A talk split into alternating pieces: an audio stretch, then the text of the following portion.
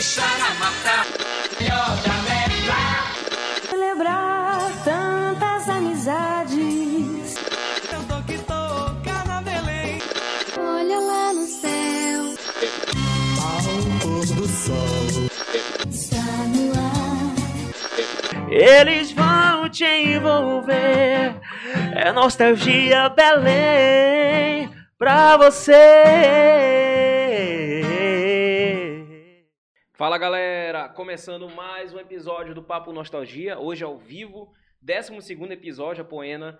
E, cara, o negócio Muito só vai longe, hein, crescendo, cara? muito longe, né? É. Em pleno mês de julho aí, fazendo vários episódios e hoje é um episódio especial, tá vendo aqui o aparato da, da mesa? Aliás, é um cara de, de esportes, né? Tudo a ver com com o mês de julho, né? Rapaz, não é só de esporte, né, cara? O cara De de, tudo, música, né? de tudo, mano. Não, rapaz, vai eu- perguntar pra ele o que, que ele não fez, Não, eu né? tava olhando aqui, aí eu, eu acho que faltou bombeiro, faltou. Bilhete... é, Não, é, bilheteiro acho que ele já foi, né? Foi- é. E o cara foi. Eu, eu não conheço alguém que tenha esse rótulo. John Travolta paraense. É, rapaz, é, o, rapaz, é é o cara. Mas olha, mas a, a gente tem que fazer o merchan antes, né? Bora fazer o jabá? Claro, Bora? momento do jabá. Momento jabá. Inclusive, mandando um abraço para o Paulo Vitor e o Paulo André. Não pode esquecer dos dois. Paulo né? Vitor e Paulo Da André. máxima segurança, você. é, Nosso primeiro patrocinador, Sim. os primeiros caras que acreditaram no Papo Nostalgia, muito obrigado. Olha, aliás, eu queria dar os parabéns, porque eu vi lá os stories Bateu a de meta, vocês. pai.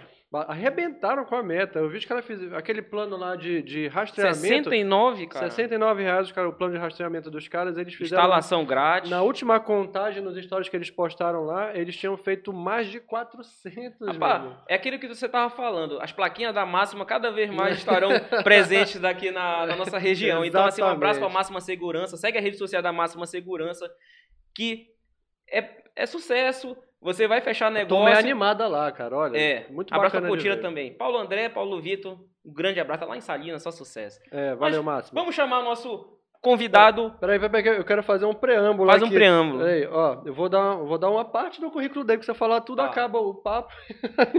não, não Foi a introdução de mais falar. demorada, né? Tá sendo. É o cara verdade. é muito... Ei, patinador, surfista, skatista, paraquedista, é, cerimonialista, que mais? É, roqueiro, Roqueiro. é, guitarrista, RP Eu- também, Relações Públicas. relações públicas, é verdade. que mais que tem aqui? Rapaz, a gente vai lembrando. Modelo, aqui, né? modelo também, tá aqui, modelo ó, tem- ó. Depois a gente É, vai jogar a olha aí. câmera aqui, assim. Modelo, que mais? Esqueci Rapaz, alguma vamos chamar coisa? logo o quê? Pô, Senão vai acabar é. o programa, né? Guto Delgado! Guto Delgado, é. Porra, que legal.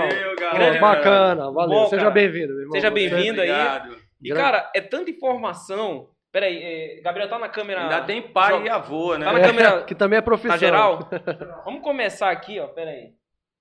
Olha só, o quadro de modelo. Quadro de modelo. Esse, vamos começar pelo skate? Vamos começar pelo Ah. skate? Bom, Vamos vamos, lá. lá. Vamos lá. Esse skate aqui tem quanto tempo? Esse Conta aí um pouquinho da tua história. É de 1980. É um skate da Vision, é, homenageando o campeão mundial Ken Park.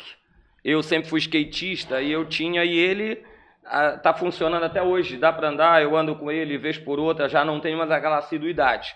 Agora já sou mais cartola de ajudar os campeonatos do que skatear, mas já tô chegando nos 60. Já tem, tem pino Então- na perna? Tem pino na perna? Tem, não.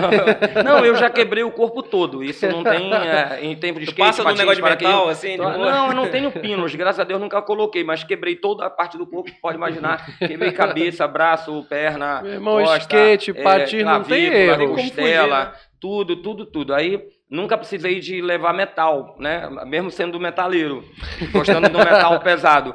Então esse skate, inclusive as rodas dele são da Wave Park de São Paulo. Foi uma das primeiras pistas de patinação profissional, pistas de skate profissionais do Brasil. Eu fui para lá para uma inauguração e comprei. Elas só foram vendidas para quem chegou na inauguração. Elas eram vermelhas, Caramba. agora elas estão meio com cor do Ah. asfalto. Então, Que já perfeita, rodaram, né? então, tá, a gente sempre dá um grauzinho no, nos rolamentos e tudo mais. E esse skate, eu, eu tô com ele porque isso é uma relíquia e ele, ele dá pra andar, ele, ele sobe rampa, Ah, você ele anda ainda street. faz ainda? Dá, ele, ele é uma- um misto, eu posso andar com ele na rua, fazer um street, ladeira, downhill, e eu posso subir nas rampas, um estilo mais radical, né? Um estilo mais... Dá pra usar em Ralph também? É, dá pra usar bastante. Ele, ele foi pra Ralph, eu andei muito nele. Nossa, andar, É. pra quem não sabe, Ralph Pipe são as, rampinhas, As rampas. metade de um metade de um tubo. E aí vocês não sabem por que, Ralph, embora começar as Ralph, curiosidades. é metade, Sim. né? Não, a- a- nos Estados Unidos é, tentaram é, tentaram é, colocar água nos desertos dos Estados Unidos, salvo me engano, no, no deserto de era no norte dos Estados Unidos e eles eles deixaram aqueles tubos gigantescos Hum. lá. E a galera do skate começou a ir com os carros para lá e ficar brincando com o skate no pipe, um pipe, um tubo. Só que no tubo não dava, eles não tinham velocidade suficiente para rodar, porque a, a gravidade ia trazer eles para baixo.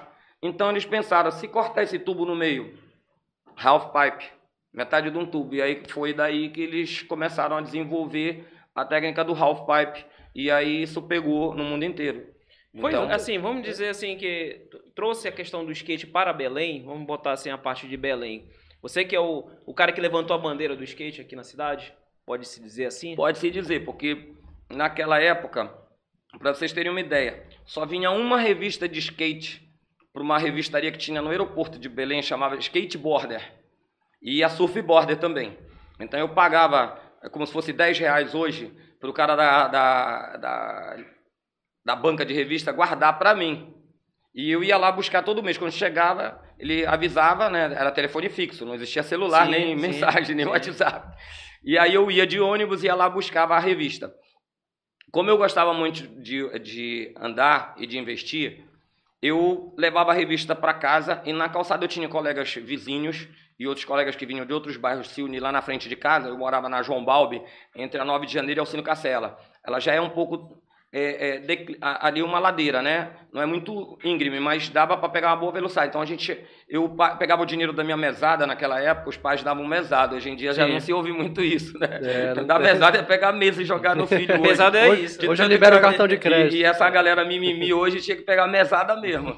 Então tudo que E é tinha que durar até o final do né? mês. Ah, não, aí eu pegava a- o meu dinheiro e investia em madeira e num carpinteiro que pudesse fazer as rampas que a gente via naquela revista. Aí montava na calçada de casa, chamava o pessoal, mostrava as fotografias em slides, né, em frames, para, olha como é a manobra, bora tentar. E tirava. E como eu tinha também umas câmeras eh, de vídeo, eh, meu pai tinha me dado uma câmera da Kodak que tinha uma, uma fitazinha com 3 minutos, tipo uma fita cassete. Aí ela gravava 3 minutos. Quando gravava, ela não podia gravar mais nada. Acabava ela. Tirava ela e levava para uma televisãozinha. Quando a gente colocava dentro, via o que estava o vídeo eh, ali, né? Era antes mesmo do Super 8 isso. Aí a gente se analisava nossas manobras, eu analisava a manobra dos colegas, olha, você está fazendo errado, está fazendo aqui.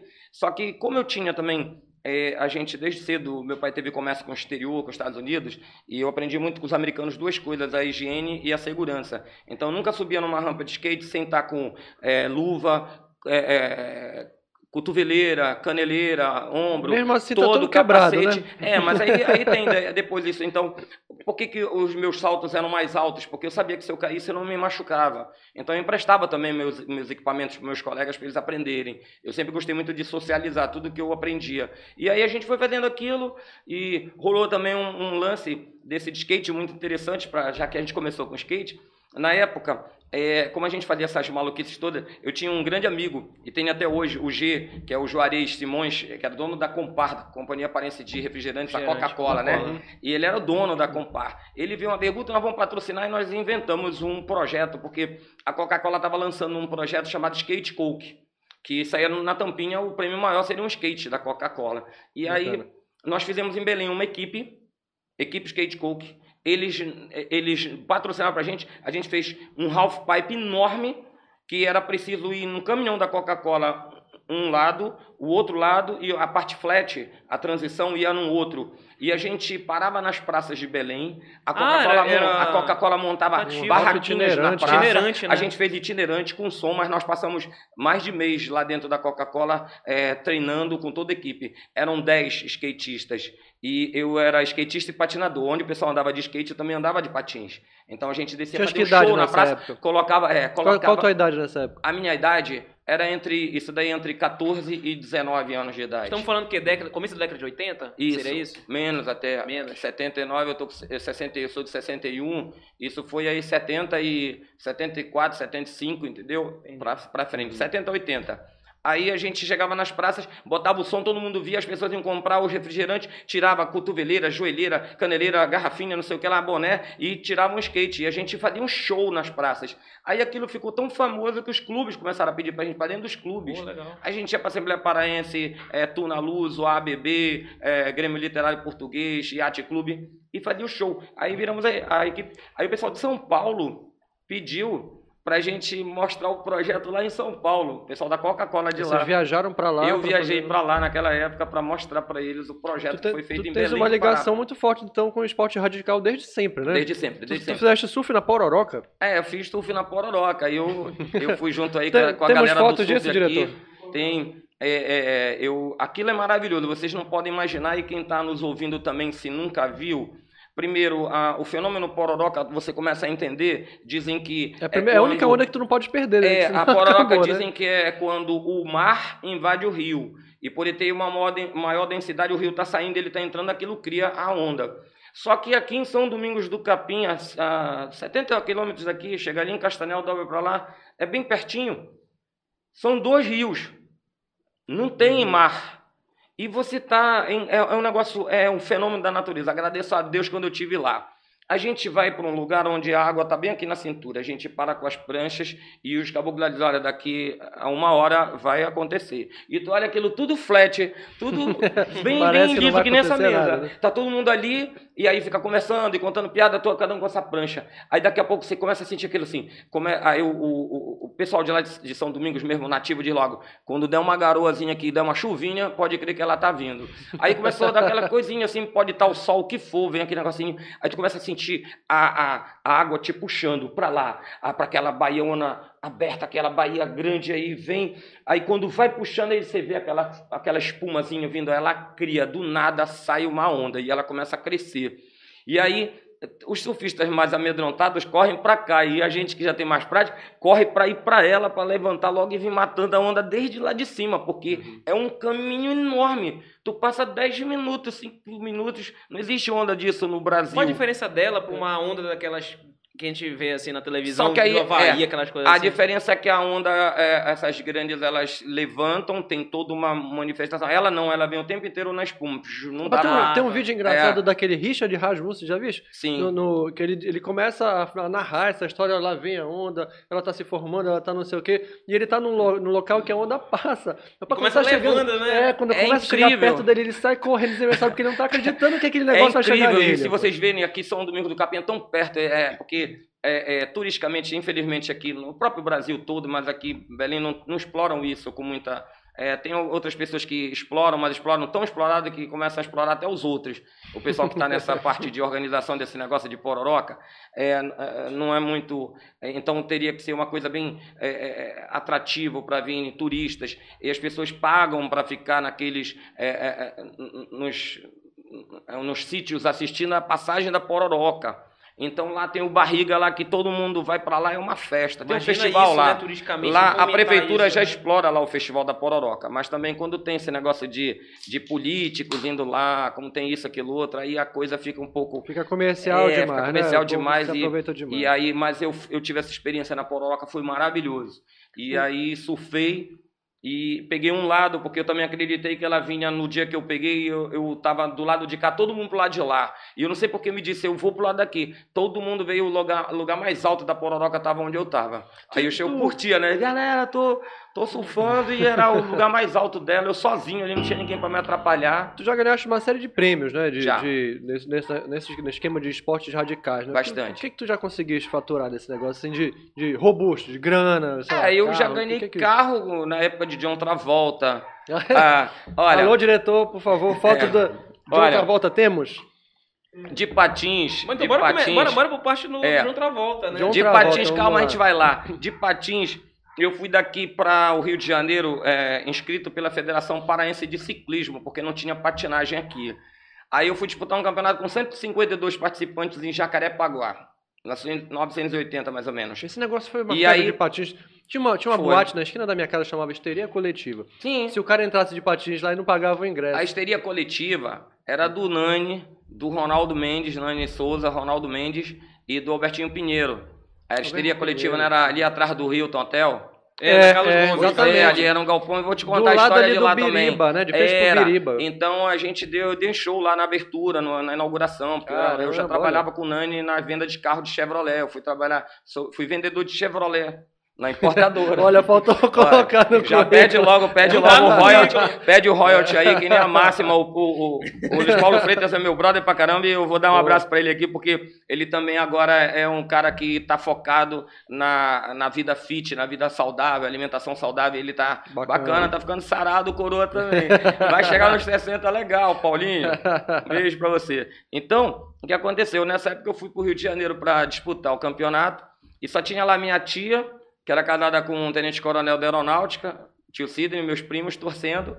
E eu fui, fui é, é, passando, passando, porque eu patinava, eu dançava de patins, é, eu dançava de patins, eu saltava de patins, onde o pessoal andava de skate, andava também de patins, e eu fazia skate street. Então eu tinha os três estilos. Eu fiz patins clássicos também. No Flamengo, no Rio de Janeiro, eu fui ensaiar um pouco. Patins clássico, é. Aí com o quadline, que são as rodas paralelas Rodas como paralelas, esse skate. sim. Tem o inline e o quadline. O quadline são rodas paralelas com truque. E a- o inline é uma roda atrás da outra. O inline tem mais velocidade e o de truque menos, mas esse tem mais estabilidade e esse menos. Então tem um pelo outro. É, essa é uma questão de, de estilo, né? Eu ando com os dois. E os prêmios, né? É, é, Vamos lá, só pra Não, aí quando eu prêmio. ganhei lá no Rio de Janeiro, eu lembro que todo eu não tinha patrocinador nenhum. Então, quando foi ficando pro final, que já eram 5 horas da tarde, começou 7 da manhã, aí foi pra final de gala, ganhei. Aí eu senti que eu tinha ganho. Aí quando eles foram anunciar lá, fulano de tal, patrocinado pela loja tal, tal, tal, tal, tal, e, e quando disseram, Augusto Delgado, de Belém do Pará, é o campeão.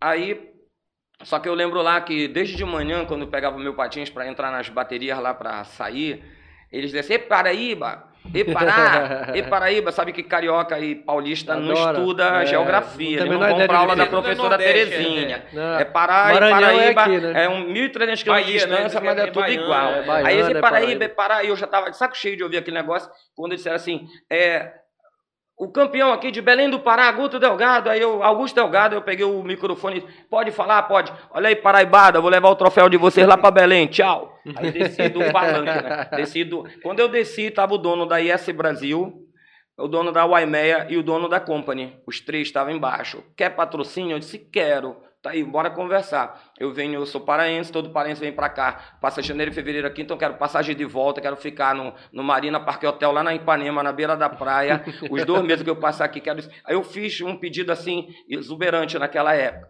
Aí, não, mas vamos começar a embora. Aí eu acabei pegando o patrocínio deles, comecei a, a fazer apresentações de patins na, lá na Lagoa Rodrigo de Freitas, onde eles tinham. A Company me patrocinou, é, a, a Company e a IS Brasil.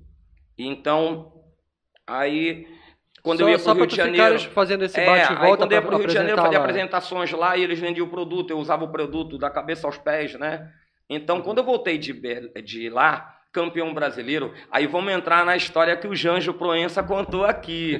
que esse papo vai um puxa o outro, né? Sim. Então, quando eu voltei, eu era campeão brasileiro de patins. Foram até me buscar no aeroporto aí com carro de bombeiro e tudo mais. Pô, legal.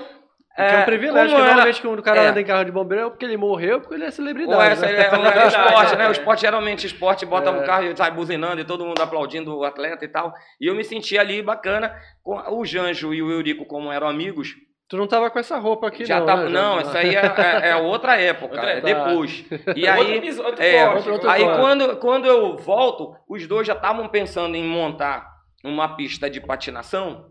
E aí o, o Janjo, a gente é primo até, eu e o Janjo, porque ele tem um tio que é, é, e eu tenho um tio, o tio Edgar Proença Delgado, ele que a família dele juntou as famílias Proença e Delgado, então nós somos primos por afinidade. E, é, aí o Janjo fez o convite. Então nós viramos quatro sócios na New Wave Patinação. A New Wave, o Janjo até não, não se lembrava mais, estava com o GPS dele quando ele deu entrevista aqui para você. Disse que era na Mauriti, era na Humaitá, entre a, a Pedro Miranda e a, e a Antônia Verdosa. Então, era um galpão do Oscar Peças, que tinha peças de, de veículos aqui na oficina Cacela. Ele tinha um galpãozão lá e quando a gente foi ver, a gente gostou. Nós éramos quatro sócios. Janjo Proença, Eurico Mendes, que era cabeleireiro, o Janjo era um empreendedor e dono, homem da comunicação, eu era o patinador, o campeão brasileiro, e o Cláudio Rufino mexia com vendas de carros naquela época, era um dos mais é, descolados e, e articulados vendedores de carros usados Sim. e tudo mais. Entramos no negócio.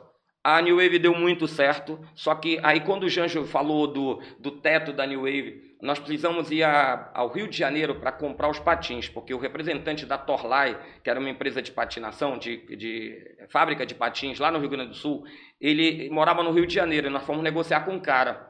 Aí quando chegamos no Rio, fomos dar uma volta na Roller Rink da Lagoa do Ricardo Amaral. Conhecemos o cara e ficamos lá. Quando o Janjo olhou para cima na Roller Rink, era cheio de bandeiras dos países, era lindo. Parece esses bares que tem as bandeiras de outros sim, países sim, sim. aqui. E aí o Janjo olhou, o tino dele comercial pulou logo e disse assim: se a gente transformar esses, essas bandeiras nos banners comerciais, a gente vende os banners, lógico. Aí já veio aquilo, né? Então aqui em Belém, na New Wave, você entrava, tinha banner de tudo quanto era loja, não precisava ser um grande patrocinador. Vou fazer um teste contigo, tu lembra das lojas que estavam patrocinando? Ah, a Radiolux patrocinou, meu amigo, o canguru da Radiolux. O, o, o dono da Radiolux é marido da minha prima. Porra, o PID, da Radiolux. Então, naquela época, nós fomos falar com ele. Aí tinha o Canguruzão também. A, o Juarez Simões, da Coca-Cola, patrocinou Opa. a gente. O piso todinho. Olha como era o piso naquela época. Chamava Viname Piso. Viname é, Piso. eu lembro dos anúncios da Viname Piso. Parece esse disco assim, que sentava no chão com uma cola, né? Passava cola. Sim. O pessoal ficava doidão. Passando aquele negócio, cheirando cola. E depois sentava Viname Piso. Aí a gente conseguiu tudo branquinho com vermelho. E a marca da Coca-Cola era pintada. Porque Pô, não dava legal. nem para fazer no Viname Piso. No chão. Na parede tinha um patins enorme, cheio de, de luzes, que o meu irmão, o Paulo, era estudava eletrônica na Federal. Ele e um colega dele, o Henrique, que hoje em dia é Alberto Henrique Araújo, presidente da APCEF Pará, eles estudavam eletrônica e fizeram jogos de luzes para a parede, que eram os patins, as rodas do patins eram duas bolas enormes, todas com sequenciais, luzes sequenciais e tudo mais. É o canguru, o canguru da Radiolux de patins. é, legal, aí Muito tinha, bom. aí tinha, nossa, aí nós fizemos lá na, na, na, New Wave, tinha na entrada tinha uma, uma oficina de patins chamava Quebra Galho. Era do meu irmão com o Kim Azevedo, eram os donos. Aí tinha a boutique da Coca-Cola, e tinha a boutique do Pamp. Pampolha era, era um estilista de Belém famoso, já morreu Pampolha, mas era aí só roupas chiques que tinha lá na boutique, lá embaixo da arquibancada. Uma arquibancada grande. Lá atrás nós fizemos um, um, um, um food, que era a, a lanchonete, lanchonete, chamava Foods. Era do Peninha, que hoje é dono da Intercouro, do Fábio, Fabinho, Fábio Almeida, que é Renato Fábio, que era meu cunhado na época, e do Julinho Reis também, que era meu cunhado, irmão da minha mulher o, o, naquela época. O, o Fábio era casado com a irmã dela e o Peninha, eram os três donos de lá do Foods, que era a lanchonete. Tínhamos aluguel de patins, tínhamos enfermaria, então, era um complexo, era né? Era uma estrutura, é, as pessoas iam grande, lá, e as pessoas iam, incrível, que iam dançar de patins, porque o, o DJ quem era? Janjo Proença, aí lá que ele colocou Bacana. o Alden Boy para tocar também, que era um pupilo dele, vinha crescendo. Que depois, então, foi, que depois ele levou, é, é, o Alden acabou também tocando na Rolon. Sim, Rolon, aí depois é, foi, né? eu que montei, eu, eu dei a estrutura... É, da de Rolon. projeto da Rolon. Consultoria porque, de projeto. É, a consultoria de projeto, porque um dos donos era filho da minha prima, o Carlinhos Saboia. A Rolon já era do Carlinhos Saboia, do Marcelo Monteiro, publicitário, também colega nosso, bacana pra caramba, e do Fabinho Vieira, que era o dono da Pepsi Cola. Os três foram montar a Rolon, onde hoje é o, o colégio, né? colégio é, Vieira, lá, né, Vieira Tias, né? Eles é, aí fizeram da, uma baita numa pista. Refrigerante garoto. Só que já tinha né? tido uma da, experiência da garoto, minha. né? Também. Era, é, mas é que a, a, garoto, a garoto distribuía a Pepsi. Sim, é, aí, sim. Então, isso tudo foi muito movimentado na cidade. A parte de dança, aí se a gente já passar para de outra volta, vocês vão virar, foi nessa por aí. Mas vai falar de outra volta. Entre, entre New Wave e olha, Rolon. Elton José aqui, a gente está ao vivo. Guto é o Highlander paraense, olha Não, é que eu me trato com pediatra ainda. É. olha, Nazaré Jacó, que simpatia. A Suelen é. Silva, que legal, tá pirando aí no teu bate-papo. Luiz Prado, lá do Rio de Janeiro, olha, Show. grande papo, excelente figura, olha aí que legal. bacana. Isso aí, cara. Bacana. Agora Pô, vamos para é. outro momento da, da tua vida, tá aqui. Rapaz, olha, é o seguinte. Coloca aqui, O- Gabriel. o- fecha- pra- fecha aqui, diretor. aqui?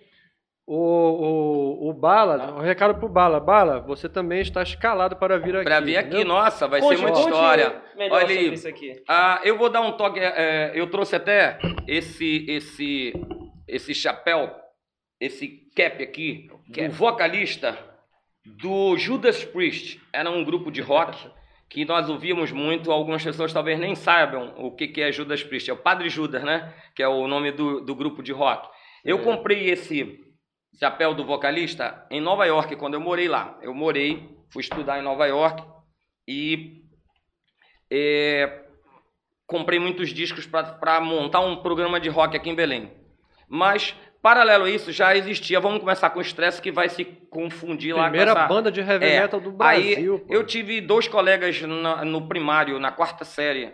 Eu estudei no Colégio Moderno na quarta série com o André Chamon e com o Leonardo Renda.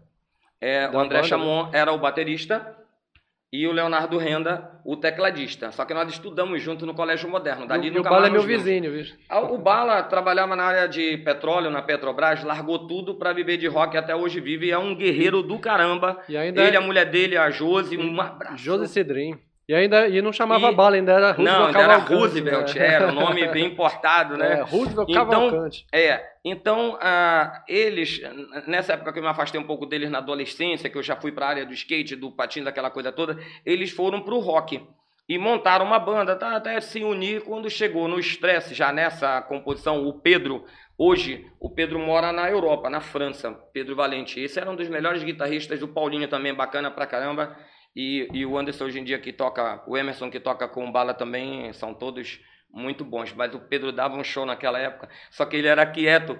E essa roupa que vocês estão vendo deles, todinhos na capa, era tudo meu guarda-roupa. Eu tinha trazido, eu trouxe né? dos Estados Unidos exatamente como está aqui nessa nessa nessa foto. Essa foto eu fiz para porque era era o meu programa de rock na Rádio Cidade Morena chamado Metal, Metal Pesado. Pesado. 102,3 eram duas horas de rock, de 5 às 7 da, da tarde do domingo, sem intervalo comercial. Então, Ó, tá aqui o cap, né? quando é, aí quando quando eles foram fazer, vamos entrar agora naquela conversa do Janjo que o Janjo disse para vocês, É. vocês giram pra caramba e vai ter muita gente rindo É, aqui. é aquela, aquela famosa É. festa do gato Mas e olha sapato. lá, quando vocês vão ver que a mãe do Leonardo, Dona Sônia Renda, era a presidente da Fundação Rômulo Maiorana. Então ela tinha todo um contato com a Globo no Rio de Janeiro. E ela falou com a Guta Teixeira, uma, uma charaminha, né, Guta. A Guta Teixeira era a diretora de elenco da Globo. E conseguiu dos meninos irem para lá para gravar. pra tocar no É, Chacrinha. ela- né? pra- é, além de tocar lá, ela conseguiu contatos na Sonovis e na Poligram. Então eles foram gravar na Sonovis e prensar o disco na Poligram. Esse disco aí. Esse aqui foi o Tá. primeirão, primeirão, não teve nada antes dele. Patrocínio E aí- da Pepsi, né? É, É. aí, aí o que aconteceu? Aí fui eu, até eu que fui lá na Pepsi conseguir com o Fábio naquela época e com a mãe dele, que era a líder de lá, amiga também da, da dona Sônia Renda, para fazer a capa desse esse disco, foi a fotografia, como o nosso querido Gabriel aqui é fotógrafo, o fotógrafo da época é, era da Exa Produções, o... Oh, meu Deus do céu, que era marido da Sônia Sherman, e ele fez essas produções todas, levei as roupas para a gente fazer as fotos, era Exa Produções o nome. Tinham dois sócios lá, mas e para montar a capa numa numa numa gráfica aqui em Belém, a a Pepsi Cola que pagou. Quem fez a logomarca? Ah, não, aí isso daí eles eles podem falar, eu não eh, dele, ah, eu não sei quem quem Já produziu tava pronto, né? essa daqui, porque tem uma com a, a mais nova com a assessoria de caveira comunicação pra eles, É, né? aí eu, eu fiz uma assessoria de comunicação na época, eh, eu já era um relações públicas, só fui me formar depois, né? Eh, Só fui entrar na faculdade e fazer tecnicamente e cientificamente depois. E, mas tinham dois caras lá, que era o Coruja e o Ronaldo. O Coruja é o Tony, o Tony Rodrigues. Sim, O claro. Coruja. sim, E o, e o Arnaldo, que também era, era. A gente. Todos nós éramos amigos e fazíamos tudo para levar o estresse para cima. Então, nesse show lá, que eu, como era modelo, manequim também, toda hora a gente fazia desfile de moda. Aliás, tem, tem foto de você como modelo e manequim Tem, também. tem. Alô, diretor? Posta, posta a foto dele aí. Então, é, como era modelo manequim, ne- nesse dia do estresse aqui, bom, eu vou falar antes desse dia do show do Janjo, o lançamento desse disco aqui foi uma loucura. Os meninos estavam no Rio de Janeiro acabando de gravar e a gente aqui em Belém tentando, olha, olha que, que história maravilhosa, gente tentando fazer um show. O único lugar que nós conseguimos, eu estava nesse, nesses bastidores, o único lugar que nós conseguimos para fazer um show num sábado à noite, às vésperas de uma eleição. A eleição era no domingo. Caramba. Eleição. Tinha aquele esquema de lei seca? Lei seca. Ele cara, tinha, tinha. mas nós tínhamos conseguido com a juíza fazer o show no sábado. E não tinha mais como dizer que não. Não era Entendi. como hoje em dia que vai lá e fecha. Amigo, lotou aquele umas 15, 20 mil pessoas no, no campo do Paysandu. Caramba. Na Ah, tem uma Curuzu. que rola. O, né, o do- palco foi é. montado de madeira, Madeira, o negócio é, é, é bem prego e martelo mesmo, porque saiu e era o Artesanal único mesmo, show né? da cidade, não tinha nada pra fazer na cidade. Até quem não gostava de rock foi pra lá pra assistir. Aí nós Pô, chamamos os. Depodres, que eu tinha, já como eu já tinha o programa na rádio, eu vou falar um pouco de- disso depois. Eu tinha, eu convidei os meninos eles que fizeram a abertura do show do Stress. Foi os Depodres, eles eram de. Coraci. Nome é era um grupo de punk rock. Eles é eram punk, né? era é rock ótimo. punk, eles eram um show. Sabe o que eles fizeram na abertura desse show? O garoto passou, que era o, é, o contrabaixista, ele passou e pegou um, um cesto de lixo. Enche, cheinho. Aí eu disse, pra que, que tu quer? Não, deixa comigo. Quando chegou na hora do show, ele bota a coisa e faz assim. Aí ele amarela, pegou né? o lixo e fez. Uá, jogou tudo em cima dele e disse: Agora nós somos depodres. Aí era depodres mesmo. Feito do artista, Então, pô. Claro. Aí não, aí isso valeu. Aí saiu um sapo de lá de dentro do coisa, ele pegava o sapo, junto com ele já parecia um Ozzy Osbourne com um morcego lá no- em Nova York, né? Causou, Então, né? Causou. Causou, os caras causaram, abriram o show, foi do caramba, foi um, um sucesso. Trouxemos mil discos desse aqui, não deu Caramba. pra quem quis. Então, os mil foi rápido, Fupit, mil discos naquela época. Era um disco LP. Então, a, eu lembro que a música que mais pediam no meu programa era Matthew Hell e Oráculo do Judas. Tá nesse disco? Tá, tá nesse disco. Matthew Mate Hell Mate o Hell. e Oráculo do Judas. Então, a, a, é, a, a Matthew Hell é uma música famosa do André Chamon. E o Oráculo do Judas também tinha sido, tinha sido censurado. Eles falaram. A letra o Jânio falou, era, a letra. O nome da música era curra. Falar essa palavra naquela época. Tinha uma- um refrão que era para deixares de ser burra, tu vai levar uma curra. Imagina isso em 80, Naquela sei lá, época, Deus o livre, um refrão desse, Deus o livre, e aí lá vinha direitos humanos, e vinha feminista, e aí todo, não, nem existia naquela época. Foi, né, foi essa Então- música, a música do escândalo lá no Não. Gato Sapato? Aí, pois é, aí o que aconteceu? Para lançar esse, foi um sucesso, né? Na cidade só tinha esse lugar, então o estresse foi conhecido, só que a prata da casa às vezes não faz, né? É, é, não tem valor. Então, o estresse foi crescendo, foi crescendo, crescendo. Já com o- os negócios na história que o Janjo contou aqui, eu vou pegar um gancho do que ele contou, lá no Bar Gato Sapato, que era o, era o, o point, que era na Domingos Marreiro, esquina da Doca, Sim. que era o ponte da cidade, todo mundo fazia pega, passava com os carros lá, os homens, homem bonito, mulher bonita, todo mundo tinha que passar Era naquela ponte, esquina, era ponte. ponte da cidade. Se não passar naquela esquina, não valia. Passear em Belém tinha que passar na esquina do Gato Sapato. E aí o Janjo resolveu ir, tinha o, o Gilberto Coutinho com a Sônia Coutinho, tinha uma loja. E eles faziam a Mystery Miss Giba, eles faziam um desfile que era semestral. O desfile deles não era um desfile, era um show. Porque a gente, a gente eh, ensaiava seis meses para fazer uma apresentação que chamava Tropicaliente. Aí tinha Tropicaliente 1, 2, 3, era produzido pelo Rui Nobre de Brito, eh, Zé Augusto desfilava com a gente, Milena Medeiros, Maurício Medeiros, Márcio Chau, uma galera, Helena Araújo, todo mundo desfilava, Sonhão, e a gente desfilava e fazia um show. Já praticamente tinha um grupo de modelos e manequins que já estavam naquele, na- eh, escalados para aquele Tropicaliente. E a Sônia e o Gilberto foram fazer um Tropicaliente na, na inauguração lá do, do Gato Sapato, na Doca. Uma passarela foi montada em formato de T, todas as mesas na calçada indo para o asfalto, assim, quase naquele, naquele, eh, no canal. E aí, lá de dentro vinham os serviços, como o Janjo contou aqui, a história dele já não preciso contar, ele já contou, mas eh, se você não ouviu o Janjo, entre no YouTube É, e assista. Ele tá falando do episódio nós 10 estamos- do exatamente, Proença. é. Você vai no YouTube No agora, você vai entender o que ele tá você falando. vai entender, bem, entra lá e mandou vai bem. ver também, tira o teu tempo aí para assistir a história do Janjo. Tá muito divertido. E aí, é, papo o que aí. aconteceu? É, quando eles pensaram num desfile bem. A gente entrava no desfile, eu entrava com duas cobras de boias penduradas, eu entrava de patins na passarela. Eu acho que É. a Ellie da Brad deve ter se inspirado em ti, né? É, aí, né, também. Então, aí, aí pensaram num, em vez de som mecânico, numa banda de rock, aí levaram o estresse. Só que na época, eu não me lembro se foi o Coruja ou o, o oh meu Deus do céu, o o Arnaldo, que na hora de abrir pegou o microfone, estava tudo pronto, a sociedade de Belém toda lá, a Jovem Guarda, todo mundo lá, televisão e todo mundo para registrar. Ele chega lá, se levanta, entra na passagem e diz: Vai começar o show! Aí abaixou a calça e mostrou a bunda. na cara da família do Leonardo. A dona Sônia Renda, presidente da Fundação Romana, estava embaixixo com o marido. É, Quando olharam aquilo, meu Deus do céu, meu filho vai tocar nesse negócio. Essa aqui é a banda de, dele, que ele achava que era uma bacana. coisa. Aí era a dona Sônia Renda e todo o pessoal lá convidado na mesa deles, rapaz, aí foi uma loucura. E o Sté sentou e tananana, tocou, meu irmão, foi um showzaço.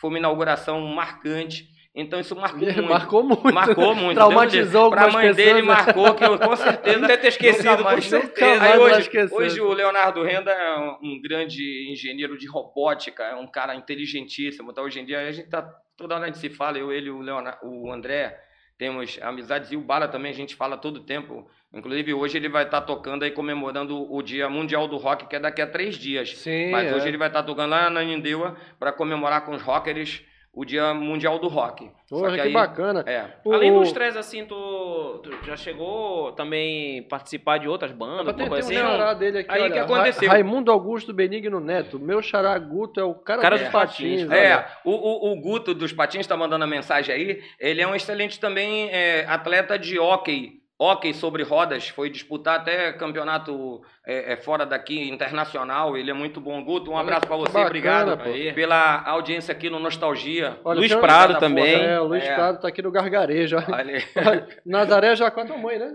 Sim, Olha aí, minha olha, mãe. prestigiando aqui. Acho que patinei muito na New Wave, olha, ela pagava o teu cachê Sim. lá. Aí vamos lá. Na New Wave, na hora que nós inauguramos, eu tinha aproximadamente uns 200 alunos. Eu passava de manhã, de tarde, de noite, dando aula para criança. Quando chegar no final do dia, tinha que mexer na minha coluna para voltar, porque eu estava todo torto de tanto dar aula. Eu adorava aquilo. Aí eu contratei para serem instrutores. Paulo Magá, eu contratei para ser instrutor. Rodolfo Siqueira, meu primo, que é dono da, da Urbana Engenharia hoje. Alexandre Siqueira, que é um arquiteto, um fotógrafo Era, conhecido. Meu primo. O, o pai dele, Joaquim Siqueira, é irmã da minha mãe. Já irmão da minha mãe. cursos com ele. Alexandre, é Rodolfo. Aí, Vera Pinheiro, irmã da Leila Pinheiro e, e- e do Albertinho Pinheiro. Só a galera, né? Ah, a Vera Só dava gente- aula lá, então era só gente que sabia patinar e dava aula. Eu lembro que uma, a- uma das melhores alunas que eu tive foi Dona Cléa Fará, mãe da Faria Fará, dona do. É, é, que era da Facepa, aquela fábrica de. Parente dos papéis, dos. Parás. Dona Cléia andou em dois dias, já estava andando de costa e, e fazendo tudo o que Aprendeu. podia fazer. Aprendeu uma senhora. Naquela que época, pra bacana. gente era nossa mãe, né, tia. Então, é, a relação de filho para pai aprender era. Aí fizemos na New Wave, sabe o quê? Torneio de basquete sobre rodas. Tem vários times de basquete, lançamos no Brasil, não existia. Fizemos. Ih, rapaz, o, o, Tomazinho Melo levou pra lá. Aí era Denis Parbarreto, César Parbarreto. aí Era. Era. Era. é, quem mais? Uma, uma galera, assim, de nome.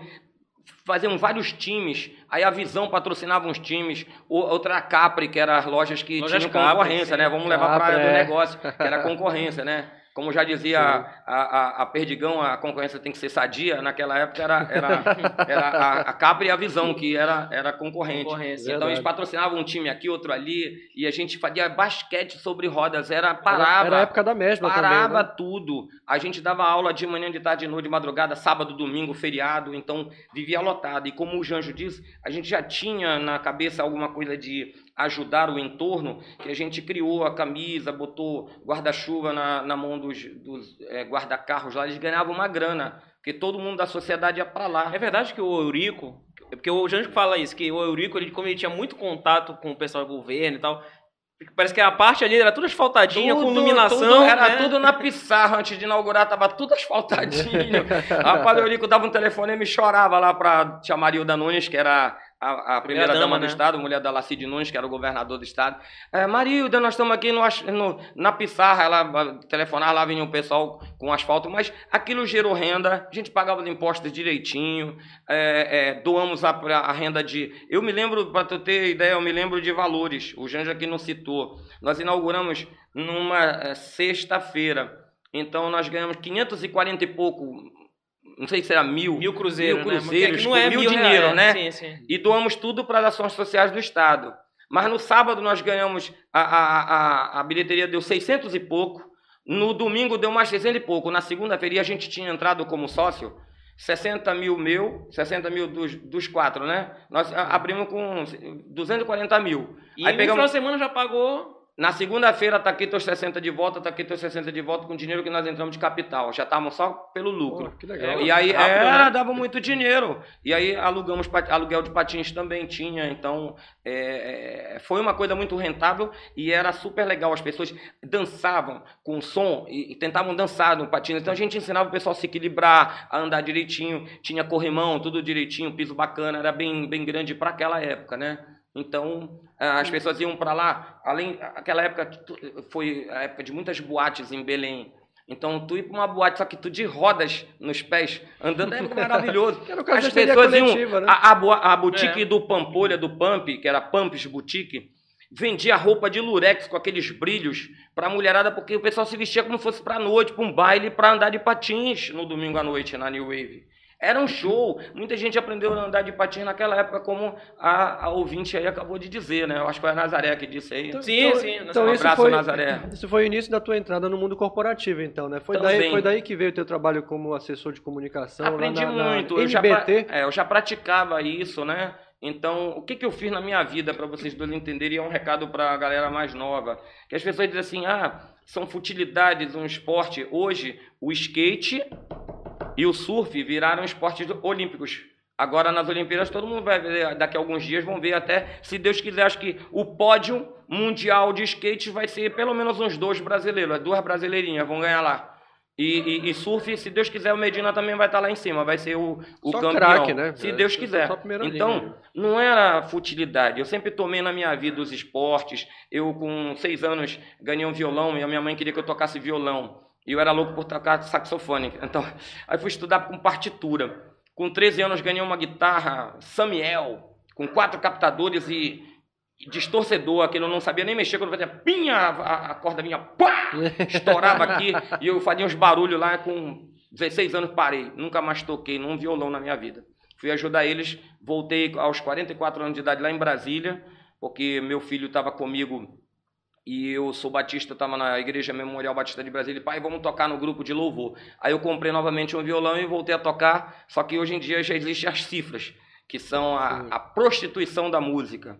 É a cifra. Com quatro cifras, hoje tem grupo de pagode, grupo de sertanejo, grupo de axé do canal, com quatro cifras. Tem, tem uma Aí declaração... o cara diz, eu toco violão pra caramba, passar num barco, toca 40 músicas numa noite só com quatro cifras. O Renato Russo, pô, ele tem uma declaração que é a história, que ele diz o seguinte, olha, a gente nunca acreditou que com, com quatro acordes, com três acordes, a gente ia fazer tanto sucesso assim. É, aí eu chamo de prostituição, né? porque prostituiu-se a, a, a música, assim como na área do cerimonial, também eu sou protocolista, cerimonialista, uma recepcionista trabalha sexta, sábado e domingo nos eventos, na segunda-feira ela se auto-intitula cerimonialista. Então naquela a música é isso. O cara aprendeu a tocar quatro notas aqui, não sabe nem o que é dissonante, não sabe uma, uma nota, é, é, passar um arranjo, passar de um para o outro, uma, uma nota que é, sobrepõe a outra. Os arranjos, enfim, hoje em dia é muito é simples, porém não tem aquele artifício, a arte da, de tocar. Quem toca bonito, como pegar um Sebastião Tapajós, você ouvir aí um. É outro um, nível, né? Deus o livre guarde. É, é outra, um, um, um Salomão. Salomão Habib. Habib do, Só craque, vai, vai, embora. Aí tu fica é. a noite inteira ouvindo aquele cara tocar e aquilo é que é, é música. É, parece, tem música e sertanejo, né? Então, aí tu aprende um ou outro, né? Então, é. sacanagem, porque isso é brincadeira de roqueiro. Eu gosto também de sertanejo, gente. Quando, quando é bem tocado, de raiz, de raiz.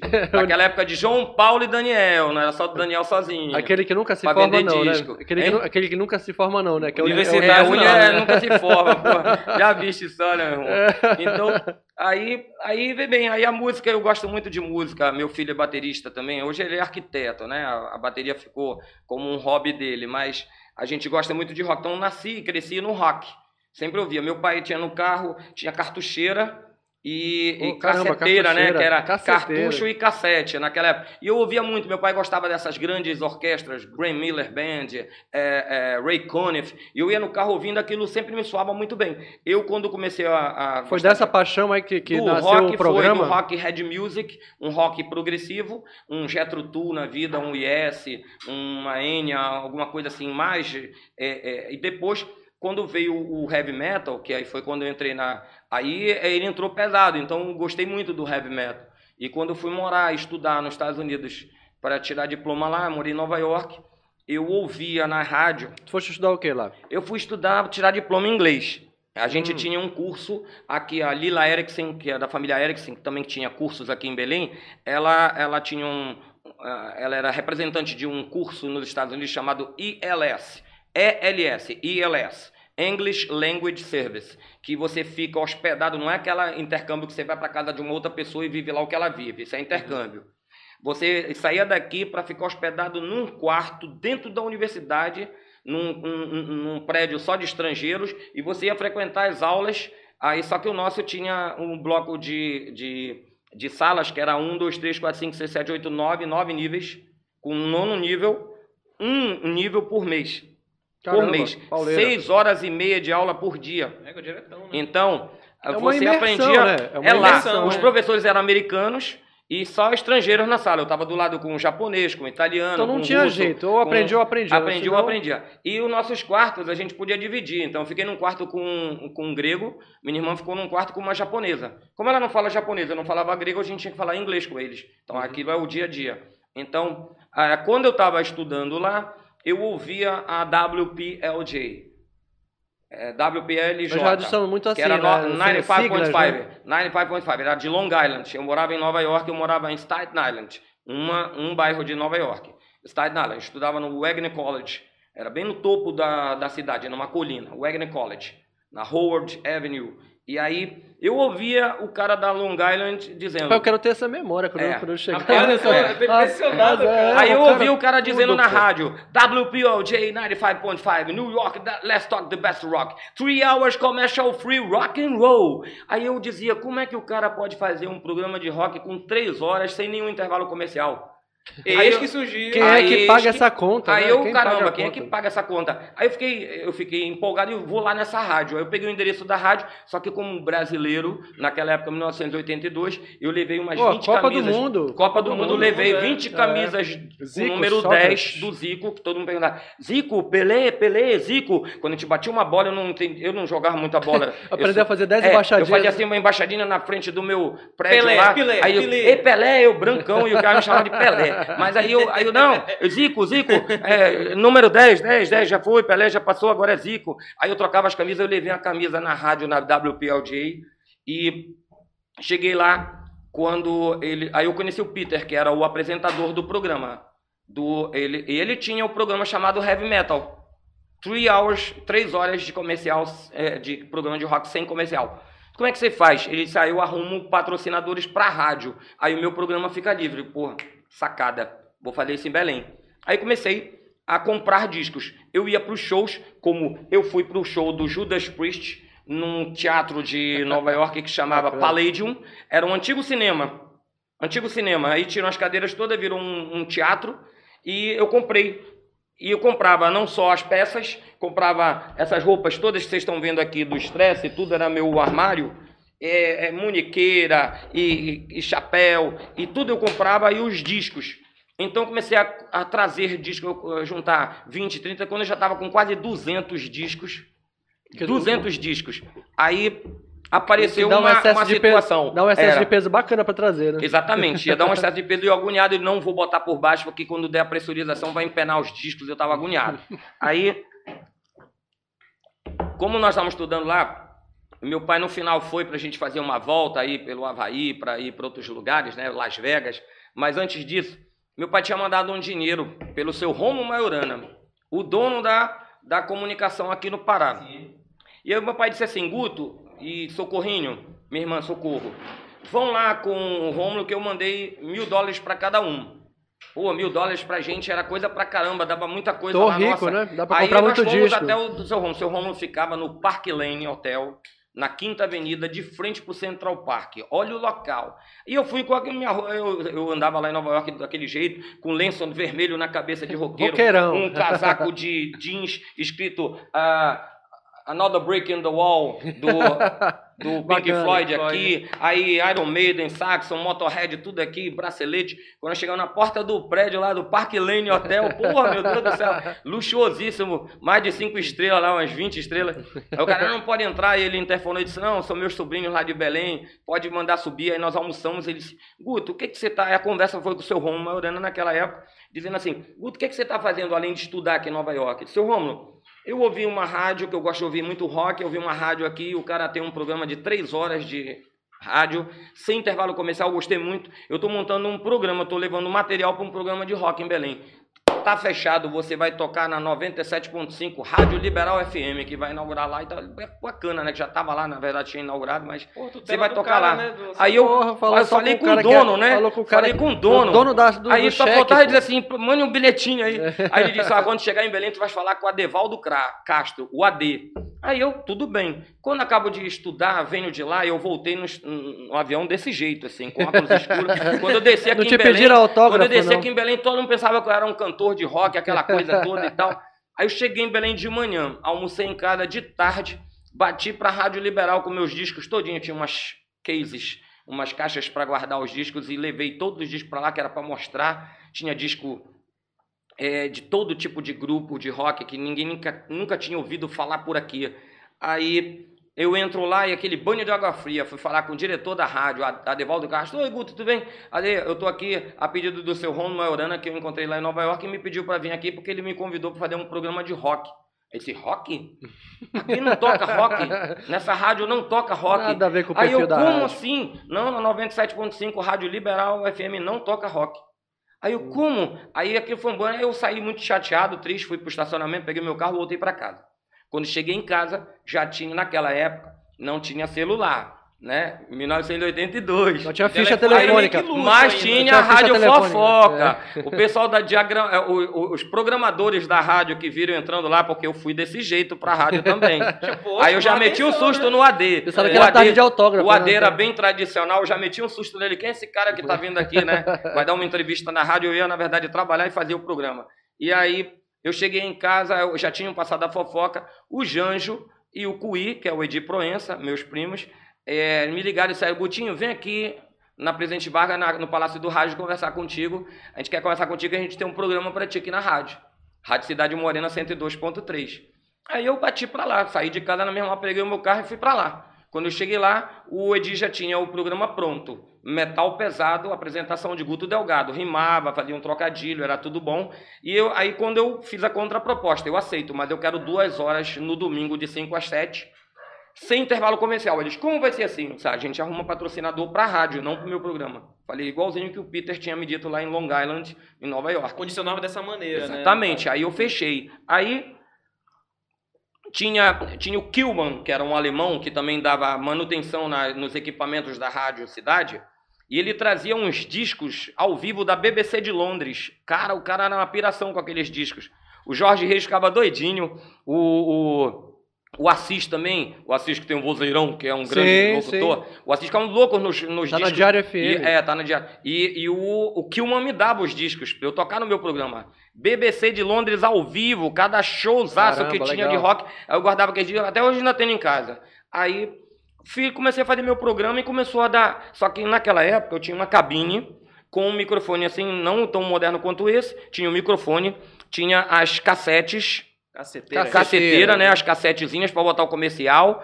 Eu atendi o telefone, eu tinha dois pratos, um mixador e todo o equipamento aqui. Eu era o locutor e o operador do meu programa. E o telefonista, né? E o telefone, ainda atendi o telefone falando aqui, blá. E aí num dia eu disse Queria assim. pedir uma música, não tinha. Aí naquela época ainda disse assim, em vez de mande um- uma mensagem, né, disse, escrevam carta. Cara, eu fui dizer isso.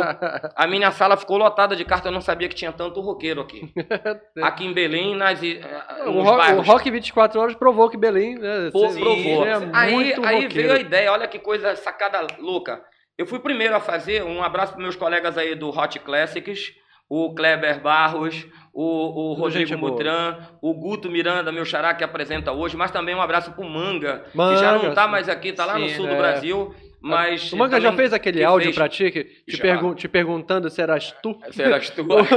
Moreno bonito, na Sarado, já fez. que andava lá no, no Fiat Uno. Fiat Uno vermelho e mosqueiro com É muito Beto engraçado aquilo, é do caramba, cara, Rapaz, show de é bola. Sensacional, ele é sensacional. Aí, o que eu fiz? Quando eu vi que o programa tava tendo uma, uma. E olha a sacada que eu tinha. Eu tinha um colega lá em Nova York que ia pros shows de rock comigo. Toda semana eu ia para show de rock. Eu fui show de rock no Madison Square Garden e no Palladium, não deixava de ir, porque o Palladium era o lugar é, de Nova York onde tinha um grupo que se apresentar. Qualquer grupo grande tinha que se apresentar no Palladium. Só que vendia ingressos com antecedência. Para eu assistir o show do, do. Eu assisti o show do Led Zeppelin no Madison Square Garden. Que Eu assisti o- privilégio, é, cara? Assisti o show do Led Rainbow Zeppelin. no Madison Square Garden. Quem abriu o show do Rainbow era uma bandinha chamada Scorpions. Era uma bandinha. Não, e eles eram pequenos. Só fraco. Abriram o show naquela época, o, o disco, sa- salvo engano, era Straight Between the Eyes, que eram dois olhos e uma guitarra saindo no meio dos olhos. E o, e o, e o Scorpions tinha um disco chamado Blackout. Depois que eles voltaram do Japão, que eles fizeram sucesso e viraram uma banda maior, eles fizeram o Blackout, comprei também, assisti o show deles lá. Mas assisti shows do, do Van Halen, assisti show do Iron Maiden, o The Number of the Beast, o número da besta que eles lançaram lá. Primeira vez que eu vi aquele Ed na minha cara, eu ficava bem na. Eu era. eu sou brasileiro, né? Então a gente vai pra beira do palco. Todo mundo vai de longe, eu vou lá, perto dos caras. Aí eu assistia, vi aquele, aquele negoção, assim, aquele robozão do, do Iron Maiden, o Ed, O Ed. No, no show, muito louco. Aí assisti é, Judas Priest, é, assisti Saxon, uma, uma banda de rock que as pessoas nem conhecem. Assisti Nazaré, assisti o, o último show do, do Phil Collins no. Caramba, no Gênesis. Gênesis? No Gênesis, foi em Long Island também. Eles Caramba. fizeram show lá. Aí depois eles separaram. Assisti o show, assisti o show do Sting ainda no The Police, no Madison Square ao vivo, Madison- desculpa, no no era não no, no no Central Park. Fizeram um show. O Police deu um show, só que ah, tipo Legal. acústico, no Central Park e o Sting ainda tava lá. Fui assistir lá. Assisti show do James Taylor também dentro de uma igreja maravilhosa Rapaz, no que Brooklyn. privilégio. Então, aí eu ia para todo tipo de show. Quando eu voltei de lá, eu deixei o Luciano, que era um gaúcho, colega meu que adorava rock, disse assim: Luciano, o que é que tá rolando aí em Nova York? Cinco, é, quatro horas da tarde eu ligava para ele, do telefone público daqui de Belém, bem na Presidente Vargas, na frente do Palácio do Rádio, porque a gente tinha, é, brasileiro tinha essa mania, né? Eu ligava para ele é, a cobrar lá para a faculdade né? e, ele, e ele aceitava de lá. Então aí eu dizia: o que é que tá rolando aí? Aí ele dizia, olha, tá tendo um show no Palladium aqui, tá tendo isso, aquilo, ele me passava informações. Todas estavam acontecendo em Nova York naquele dia. Aí Aí eu vivo entrava no meu programa ao vivo. E uma exigência que eu fiz pro, pro Cui com, com o Janjo, que eu queria fazer o programa ao vivo, no domingo. Eu não queria gravar. Ao vivo é uma resposta, Então, né? era. E eu tinha programa para tudo. Então, co- conversava só entre, de uma hora, em uma, ah, eram duas horas. Quando eu passava a primeira hora, eu deixava todo mundo gravar. Por isso que eu quero até aqui no programa de vocês, eu, eu vou fazer um desafio.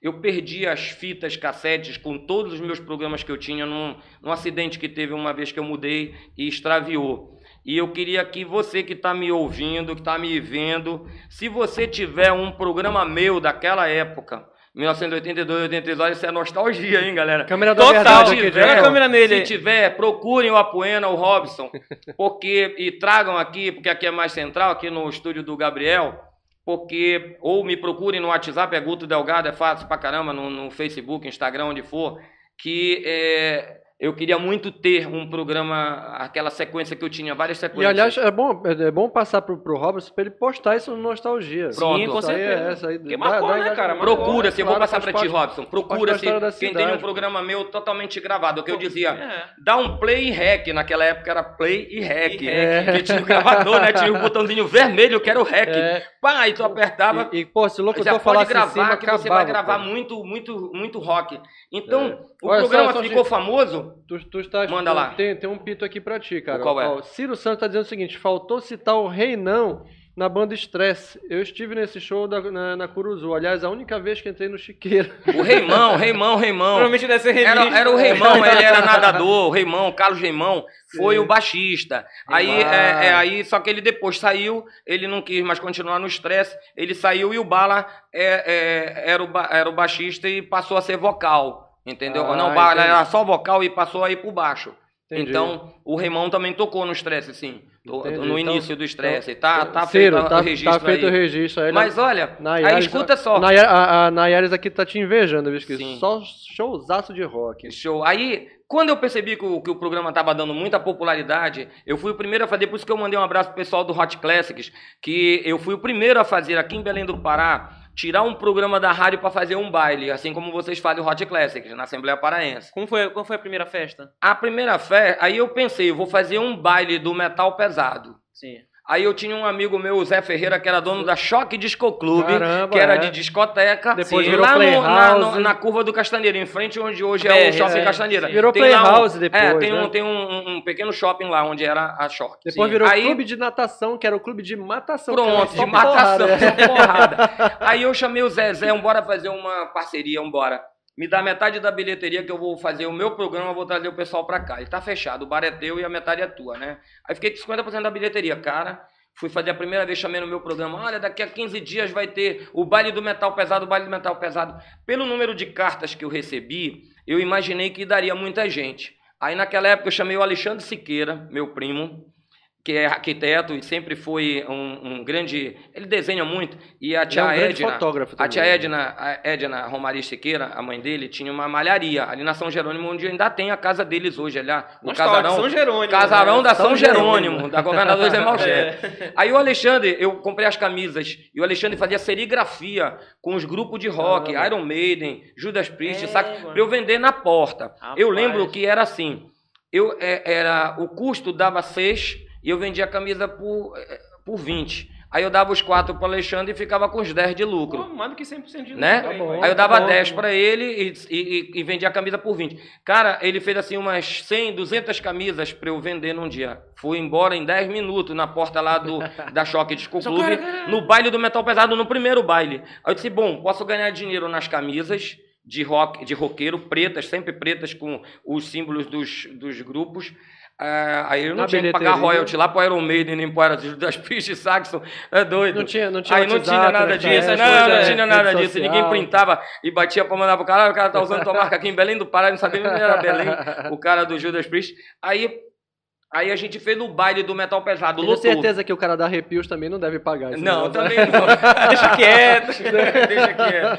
Aí, aí quando lotou, aí eu fui pro segundo baile do metal pesado. Eu disse, ah, agora eu vou, agora não vou ser só eu, porque e tinha um DJ lá que vocês piram, eu tenho que falar nesse cara hoje aqui pra todo mundo se lembrar. O Mr. Tony era o Mr. DJ Tony. da Caramba. Choque Disco Clube. O Mr. Tony era um, era, um, era um ser totalmente diferente de todo mundo e eu olhava pra ele, eu tinha visto o cara assim só em Nova York, onde eu morei. Ele entrava na Choque Disco Clube pra botar a música, ele vinha com um, um macacão transparente todo amarelo. Imagina assim um capuz todo amarelo transparente, um dessas capas de chuva. Meio Breaking Sim, Bad, sim, assim, sim. né? Exatamente. E aí com óculos escuro. E ele entrava na cabine dele e todo mundo ali. Aí tinha uma, uma torneira aqui, um tubo assim. Aí tu não sabia pra quê. No meio do show dele ele abria, era água. Aí jogava água. Por isso que ele tava com aquela, com Ah, aquela crer, coisa de cara. chuva. Ele não se molhava, molhava todo mundo, mas ele não se molhava nem a aparelhagem. Ele botava o negócio aqui.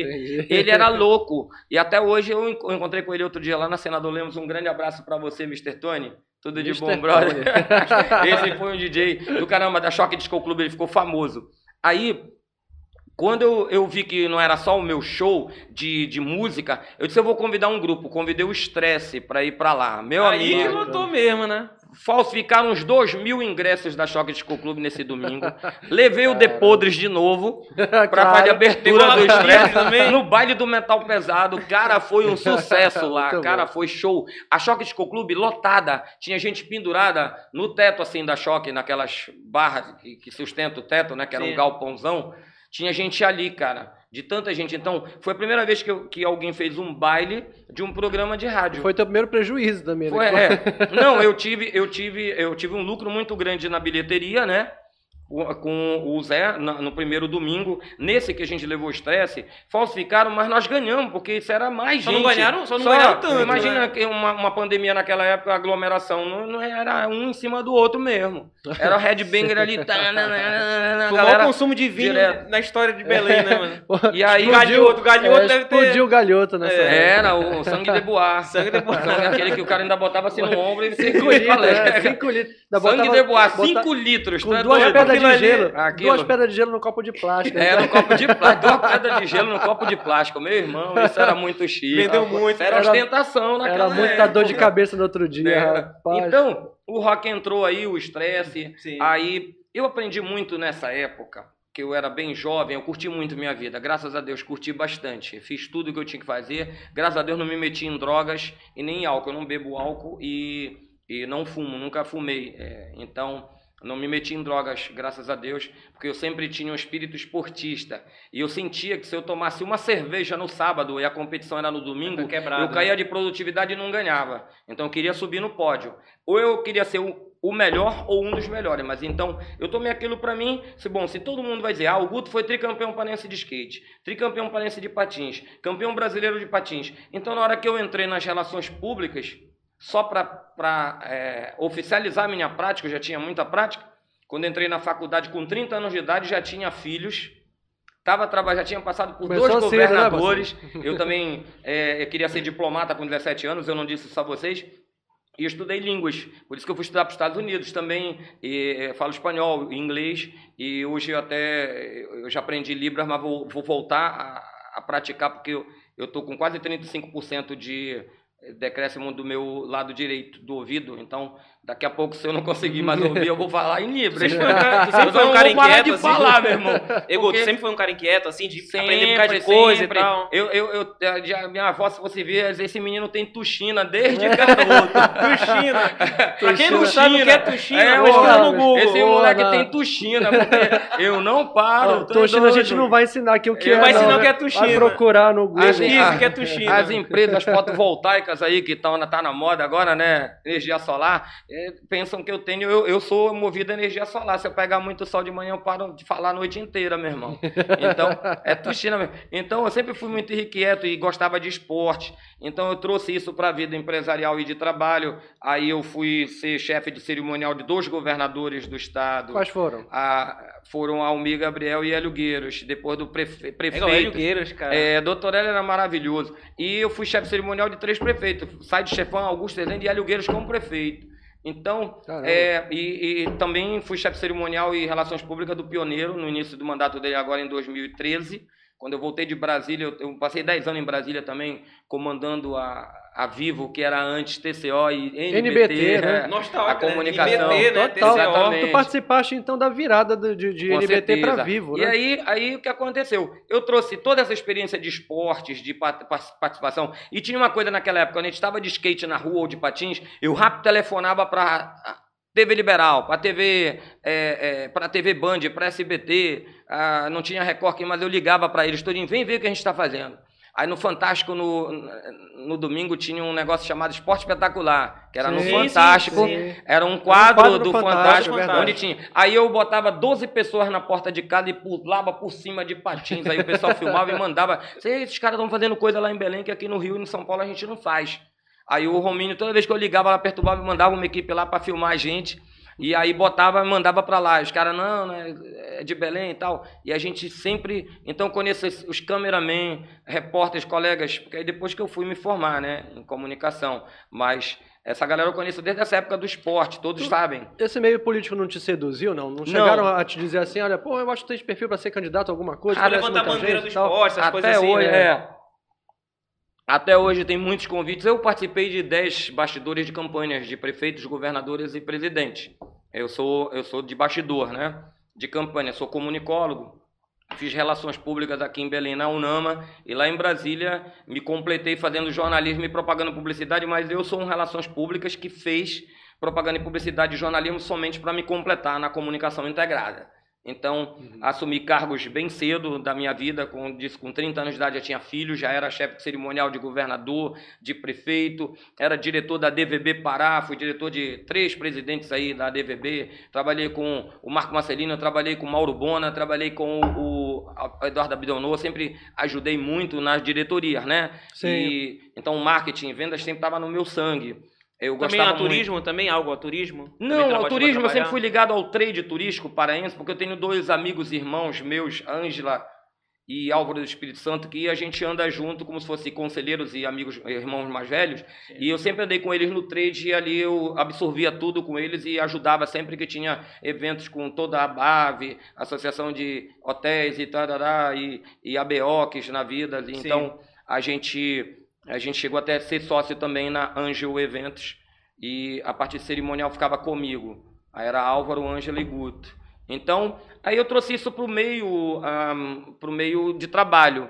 Então, assim, bom, se todo mundo vai me ver como bom naquilo que eu fazia, quando eu entrar em alguma profissão, vão dizer, poxa, esse cara era tão bom naquilo quando era garoto, vai ser bom nisso aqui também. Então, fazia por correlação, né? Então, mas eu sempre fui muito de me enfiar de cabeça em tudo que eu fazia. Quando entrei na comunicação, na verdade, foi. Eu tinha seis anos de idade, meu pai tinha comércio com o exterior. E nós morávamos em Fort Lauderdale, perto de Miami. Morava bem. É, meu pai exportava esses peixinhos de aquário para os Estados Unidos. Naquela época a Beta, exportação né? era livre. Beta. É, tinha otociclos, que é o limpa-vidro, tinha corredor, aquela que limpa. A tinha ca- o, a o- caradisco, o- a a carabandeira. Então Rapaz, aí. esses peixes, esses peixes valem uma nota. Sabe que não né? pode botar a carabandeira junto com o véu de noiva, que ele come o rabo do véu de noiva É. todinho. Aí tem que separar. Então tem pe- Tem peixe que uma- não pode ficar junto com o outro, né? Então, é, é, parece grupo de WhatsApp. Tem gente que não pode, Não pode entrar, é, não pode, não pode entrar. Tem sempre um que, que é- Excelente em meia hora tá saindo do grupo, né? Então é o, é o acarabandeira. Esse é o acarabandeira que vai lá e... Então, Verdade. quando eu, eu ouvi... o- Social, né? eu ouvi, um, ah, meu pai queria, tinha um sócio lá em, em Miami, seu, Aliás, seu teu, teu Salazar. pai, ele foi, ele foi um dos fundadores do Yacht Clube meu do pai Pará, era da né? Receita É, né? Federal, é. É. Conta um pouquinho, né? Meu pai aliás- foi que, aliás, concursado da Receita Federal e foi um dos fundadores do Yacht Clube do Pará. Então ele era professor de inglês, conheceu minha mãe dando aula, naquela época não tinha sede. ela estudava no Gentil e ele era professor de inglês. Aí conheceu ela, casou, ela tinha 16 anos, olha aí, se fosse hoje, hein? É, olha a pô, confusão muito que nova, ser. muito nova. mudar. Aliás, Aí- tu tiveste o privilégio, então, de não precisar entrar na mala no Yacht Clube. Não, né? não, não. Aí não entrei, meu pai foi Comodoro, fundador, a família toda Mas como fundadora. surgiu o Yacht E aí- Club? Tu pode? Assim, O Yacht Club uma- eram famílias e, e tinha um terreno na frente ali da, na, na frente do Rio, na Bahia, e as famílias se reuniram e família Meira, família Paz Barreto, família é, é, Morelli, a família Chaves, a família Delgado, família Sequeira, dos irmãos da minha mãe, cunhados do meu pai. Aí entrou muita gente, nossa, tem muitos nomes que aqui agora eu, Sim, eu claro. vou deixar, mas se reuniram e fundaram o Yacht Clube do Pará. Então, Ele o foi o primeiro ali, Comodoro? ali, hein? Ele foi o primeiro Comodoro? Não, não, ah, foi um pouco mais à frente, mas de qualquer forma, é, papai tinha muito com os Estados Unidos, a gente ia para os shows de Cypress Garden na Califórnia, e o papai comprou uma lancha de lá daquelas turbinadas que dava para puxar oito esquiadores ao mesmo tempo. Oito. Aí levou pro Yacht Club pronto. Aí todo mundo, minha mãe ensinava, a tia Edna ensinava, a tia Maisé Siqueira ensinava, toda a criançada. Então, com 3, 4, 5 anos de idade, a gente já estava na, na água, já estava aprendendo a esquiar. Todo mundo, o, o gatinhar já era em cima de um esqui aquático. Então, o iate foi crescendo, foi crescendo, foi crescendo. E depois foi caindo, foi caindo, foi caindo. Quando chegou uma administração aí, é, é, infelizmente, é, uma má administração e deixou o iate falir por, por dívidas trabalhistas. Mas a gente viveu muito ali no Yacht Club, a gente fazia, tinha até é, patinação sensacional. também, é, dança, tinha... Era uma das botes mais bacanas que Belém já teve, era a bote do, Boate do Yacht Convés. Club. Bote Convés. Exatamente. Ah, mas antes disso, ainda tinha uma outra boate que foi Acho na que época do meu que pai. tocava lá, né? É. O Alfredo Beach Ball, né? Aí, aí teve uma antes, que era a boate lá da ponta do Yacht Clube Velho, porque só dava dinheiro boate e piscina. Então meu pai construiu a a piscina e uma boate. E aí quem fez a arte todinha foi o tio Alfredo Paz Barreto, que Olha era médico, otorrino, mas ele fez com as massas, a parede toda, era uma coisa de louco naquela época. Então, Eu era... lembro, era uma bote super A bonita. Denilson Lage era, era diretor de lá, Edivaldo Martins, que já foi-se embora, Doutor Zembrito, é, era, as famílias eram todas assim, Pierre Beltrão é, vivia lá também no Yacht Clube, as famílias todas se É, encontravam foi a lá. época da polarização, né? Uma banda ia pra Assembleia, outra banda ia pro Yacht E aí, Club, né? aí é, é, quando eu ouvi o meu, o meu pai querendo é, é, vender o, o, o negócio dele, que era a exportação de peixe, já nos Estados Unidos, e queria vender para a Europa, que dava três vezes mais, pagavam em, em marco alemão, né, que era mais caro do que o dólar, é, mais valorizado. Então, aí meu pai chamou um cara, quando ele entrou em casa, ele disse, nice to meet you, I'm a public relations. Foi a primeira vez que eu ouvi a, sonoriza- a sonoridade daquela palavra em inglês, public relations. Então, quando eu ouvi aquilo, eu digo, bom, é isso que eu quero ser. Com seis anos de Soa idade. bonito, né? Seis anos de idade. Ficou bonito, né, É bonito, falando, public né? relation, não sei o que é, mas eu vou ser. E aí foi, a, a vida foi crescendo e eu... Hoje, hoje, quando perguntam a tua profissão, tu és Sou um- relações públicas. Relações, sou relações públicas. Aí sou protocolista, sou mestre de cerimônias dentro da área do cerimonial e protocolo. Eu gosto muito de conduzir os eventos no microfone. Então é o mestre de cerimônias, é uma atividade. Tanto cerimonialista como mestre de cerimônias são atividades. Ainda não estão é, profissionalizadas. Nós estamos com um projeto de regulamentação das atividades para virar profissão. Se Deus quiser, até final do ano, está nas mãos do nosso senador Zequinha Marinho, aqui do Pará. Eu pedi, junto com um grupo da Associação Brasileira de Profissionais de Cerimonial, a BPC, da qual faço parte, muito me orgulho, e nós estamos agora, se Deus quiser, até final do ano nós vamos conseguir a regulamentação dessas duas atividades para virarem profissão. Entendi. Então, só que ela saiu de dentro das relações públicas, né? Assim como outrora o marketing saiu de dentro da administração. é, A- a- o marketing era um uma, uma- era uma cadeira dentro da formação do administrador. É, Depois ganhou o mercado, então cerimonial e protocolo também ganhou o mercado.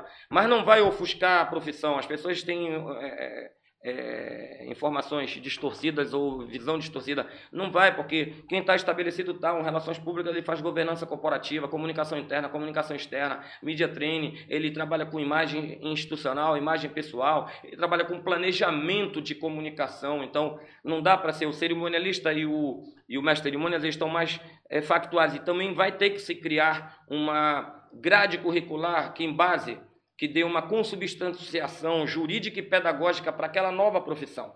Então, a gente está também colocando isso tudo dentro, porque elas não. É, entra assim, isso é normal do mercado. Algumas Entendi. atividades de uma profissão sair daquele meio e virar outra profissão. É, Então, evolu- o negócio é, é. orgânico, né? Guto, a gente já está indo para o final. Sim. A gente, no final, a gente sempre abre para o jabá, né? Então, por favor, Fala tuas redes sociais. redes sociais, número para contato, quem quiser contratar o Guto como Ah, legal. cerimonialista. Então, né? É, aí, é, Gabriel, joga na. Já tá o quê na câmera dele? Câmera da verdade, né? Ele fechou Olha aí, aqui. pra olha pra essa É câmera aqui, faça seu. Olha, você que está me vendo agora, o roqueiro, o surfista, Metal pesado. o metaleiro, o surfista. Não, é, é, Olha, a, a- mãe do Robson que o Guto é hiperativo. é, bastante, bastante. Eu sou é, fotovoltaico, com energia solar. Não pode tomar Red Bull, né? Que senão É, aí- não, Deus o livre. A tua mulher deve ser no mesmo Vai esquema voar, né? também, né? É, Pra a gente, nós somos fit, a gente, eu uso, eu uso só o CR7 Drive da, da Herbalife. Já tô valendo jabá aqui, né? É, já Eu tá. uso, eu uso o CR7, não, porque eu e a minha mulher, hoje eu sou casado com uma arquiteta. Ah, eu nem falei disso, né, para finalizar. Eu sou pai de quatro filhos: O cara é Anne, bom? Guto, Emily e Lucas. E sou, sou avô de seis netos: É Caramba. avô, cara. Dudu, Gustavo, Luna, Lina, Joaquim e Ive. Irmão, mas com essa Então, energia aí, com essa É, pilha, já né? tô chegando nos 60, né, em novembro, dia 24 de novembro é meu aniversário, faço Mas tá- 60 mas tu tá anos. inteiro, Tô, mano. me cuida, a gente É. trabalha exatamente, eu e minha mulher. A Mirelle é uma arquiteta, chama Mirelle Rabelo, trabalha na Arte Pedras, é uma, uma excelente arquiteta e uma mulher maravilhosa e está me dando todo o apoio. A gente se encontra muito nessa Eu questão. vi lá no teu fit. Facebook, né? Vocês A fazem, gente, né, a gente se tá. encontra muito na, na hora fit, de, de treinar, de gostar de esporte, de, de malhação. Então, é, isso é muito bom, porque se eu tivesse aprendido isso um pouco antes, eu dou recado para as pessoas. O Paulo, o, o, o Paulo, o Paulo Vitor, Paulo né? Vitor tá Da fazendo Máxima, isso né? da Máxima, que é patrocinadora de vocês. Ele percebeu porque não é estética, não é o músculo, não é Saúde, estar né, cara? saradinho, sem barriga, é a saúde, é dentro. Tu te sente bem. Olha, eu já chegando no próximo 60, já tô com um problema auditivo, né? Tem aquela coisa, dá para tratar, dá. Então, é alimentação saudável, é exercício físico todo dia. Você que tá me ouvindo, se puder sair do seu sofá e dar uma volta na quadra da sua casa, já tá de bom tom. Qualquer exercício é melhor do que exercício nenhum. E se você Pra tá dando começar, uma né? caminhada, não dá para correr, você já tá melhor do que alguém que tá no sofá. Então, é um exercíciozinho. Tem que começar, Tem né, que né? começar, fazer em casa um- uma flexãozinha, Olha, eu- um eu abdominal costumo na dizer, sala. Eu costumo dizer que tem duas maneiras do cara fazer exercício. Uma é por vontade própria Sim. e a outra é por obrigação médica. Né? O cara mandou fazer porque senão tu vai ter algum problema. Eu sou Aí- exemplo disso. Eu Aí, sou- aí eu, aí eu, Cara. Já deu direta que é direta que é pra mim. É tipo, Robson, aí eu dou um recado pra ti, pra quem tá nos ouvindo. Se tu não tiras um tempo agora pra cuidar da tua saúde, Sim. tu vai ter que tirar um tempo lá na frente pra cuidar da tua doença. com certeza. Então, isso é, isso é, é, é, é crucial. O tempo, é, é, ele é, ele é Ele cruel. chega, é, o tempo É chega. que, nem, é que nem Deus. Quando tu conhece Deus, 80% das pessoas que conhecem Deus conhecem pela dor. E 20% só pelo amor. Então, só quando estão necessitando que correm para Deus. Sim. Quando tem para agradecer, quase que não vão. Então, é a mesma coisa. A saúde é nossa, é individual. Eu não posso te pegar. É tipo uma igreja, eu não vou te levar para Deus. Forçar, né? Eu Não. vou te forçar, não, tu vai lá, mas tu tem que te entregar a ele. Da mesma forma que se tu perceber tua saúde, é maravilhoso. Eu hoje sou uma pessoa muito, graças a Deus, eh, trabalho muito essa alimentação saudável, exercícios físicos. Também se tivesse duas Coca-Cola aqui, eu ia empurrar pro lado e dizer água, né? Então, eu ia, só que eu tomo o CR7, né, que é um produto que, a, que eles fizeram para o atleta. Então é maravilhoso quando a gente vai malhar, além da força, da energia, é, é, ativa bastante para você é, fazer exercícios físicos, correr, malhar, puxar peso, enfim, até os esportes para um skate, para um surf, para um patins. Então, ah, se for passar por isso, primeiro campeonato de surf quem organizou em Belém fui eu, no Pará foi em Salinas, demos prêmios também. Então, é, surf, skate, patins está tá na minha vida até o resto da vida, né? Então, eu, eu continuo. Eu tô ficando um, um sessentão, né? Um idoso, agora sou idoso. Mas tu fica ligado no que tá rolando na cena atual, assim, em Todo Belém, por tempo, exemplo? todo tempo eu tenho, eu tenho netos e meus filhos tá todo tempo. Então eu quero, eu não, Tu não quero quebrou mais nada, né? não, eu não quero quer- ser lenda por meus netos, eu quero fazer a lenda com eles. Eu já prometi, disse, meu irmão, vocês vão subir no skate comigo para andar comigo. Eu posso estar com 70, 80, vou andar de skate com meus netos. Eu não vou dizer, ah, eu andava de skate, eu surfava. Continua não, fazendo, eu né? quero que eles estejam comigo. Para que, Dimo, na hora que tiver a idade de saltar, vou pegar um salto tandem, que é aquele salto acoplado, né, salto duplo. Sim. Pega um colega, me empresta o paraquedas aqui, embora vou saltar com, com o neto meu para fazer um, um vídeo bacana e a gente tá. Dizer, ah, o coroa ainda dá conta. Ele mesmo. Então- Bacana. Câmera da verdade nele aqui, diretor. Fala tuas redes sociais. Hora do aí jabá. pra galera. Então, olha, é, as minhas redes sociais é Guto Delgado, né? Não vão confundir com Guto R. Delgado, que é o meu filho é arquiteto. E é muito bem sucedido, graças a Deus, faz projetos aí Brasil afora, né? Só Belém. Então, o meu é Guto Delgado, tanto no Facebook quanto no Instagram. Eu não, não uso o Twitter, mas eu sou conectado com todas as coisas que estão acontecendo. É, meu tanto nas minhas redes sociais, você vai encontrar meu telefone e meu WhatsApp sem problema nenhum. Estou aberto aí para qualquer tipo de contratação. Eu gosto de trabalhar como mestre de cerimônia nos eventos. Então agora, principalmente na pandemia, que a gente teve que se adaptar ao estilo virtual, eu faço eventos virtual também. Eu faço os virtuais, híbridos, que é estando alguma coisa presente, jogando numa rede digital para o virtual, e faço eventos presenciais. Os presenciais já voltaram a acontecer. Então agora a gente já está começando tudo com toda a segurança é, sanitária, com máscara, é, é, mantendo sempre aquele trabalho com qualidade. Graças a Deus estudei para isso. É, só digo uma coisa: você que tem um evento, é um recado que eu dou para você que vai fazer evento social, empresarial, público. Cuidado ao contratar um mestre de cerimônias. Ele está na ponta do teu evento, ele está com a imagem do teu evento no microfone, na mão dele. Então, se ele não tiver conhecimento de cerimonial e protocolo, você pode estar colocando o seu evento todo que você organizou por tanto tempo, dali até naquela hora, a perder com o mestre de cerimônias. Portanto, contrate um mestre de cerimônia. Acabei de formar uma turma semana passada, já é a segunda turma de mestre cerimônias do Pará. Meu curso aqui em Belém tem referência nacional. Já formei duas turmas de mestre cerimônias capacitados, qualificados e treinados para trabalhar no mercado não só em Belém nem no Pará, mas para o Brasil todo. Então, se você quer contratar um deles, eles têm o selo dos mestres de cerimônias do Pará. Contrate um deles, que você vai ter com certeza o sucesso no seu evento e vai ter uma qualidade em qualquer evento que você tiver. E olha só, para, para, para todas as máquinas, que tem um detalhe. Ele não falou de outra volta, cara. Ê, rapaz, olha. Ah, rapaz. Pelo amor de O Deus, Tigreira. cara. É saideira. Um Saideira. saideira. saideira. De outra Vai ser volta, de outra cara. volta paraense. Vocês esqueceram. Vocês não, esqueceram é, mesmo. Não pode, cara. Puxa Hum. a foto, diretor, puxa a Pelo foto. amor de Deus, vai. Olha, então a gente já ia finalizando, eles lembraram porque eles me trouxeram aqui porque ouviram o Janjo falar que tinha um, um show. Na verdade, naquela época, esse evento do Janjo foi no meio da parada. Tinha uma coluna social no Jornal de Belém, na província do Pará, e que fez um campeonato do John Travolta paraense. Então era que nem o Rainha das Rainhas do Carnaval. Cada clube lançava o seu para chegar no momento ter a final. A final foi lá no Sesc da Doca, que fica ali na, na, na Doca com a, Mano Barato. com a Manel Barato, Manel né? Barato, Ali Manel naquele ginásiozão dele foi a final lá. E eu vou já dizer quem ganhou. Então, a, cada clube eh, lançava dois casais. Eu saí pelo Yacht Clube naquela época. O, o- acho que o Maurício Quintairos também, Maurício e a Leila. E eu e a Vânia, que era minha namorada. Eu tinha uma, uma namorada, a Vânia Cabral, o pai dela era dono da Rodomar, uma grande empresa de rodo fluvial aqui. A, a Vânia não dançava nada. E eu era louco para dançar com a Renata Chaves, que era uma outra que saiu pela Assembleia Paraense junto com o Laerte Figueiredo e a Alina Figueiredo, a irmã deles. Caramba, eu não sabia dessa Era dois, do dois irmãos, eles É. que ganharam como casal.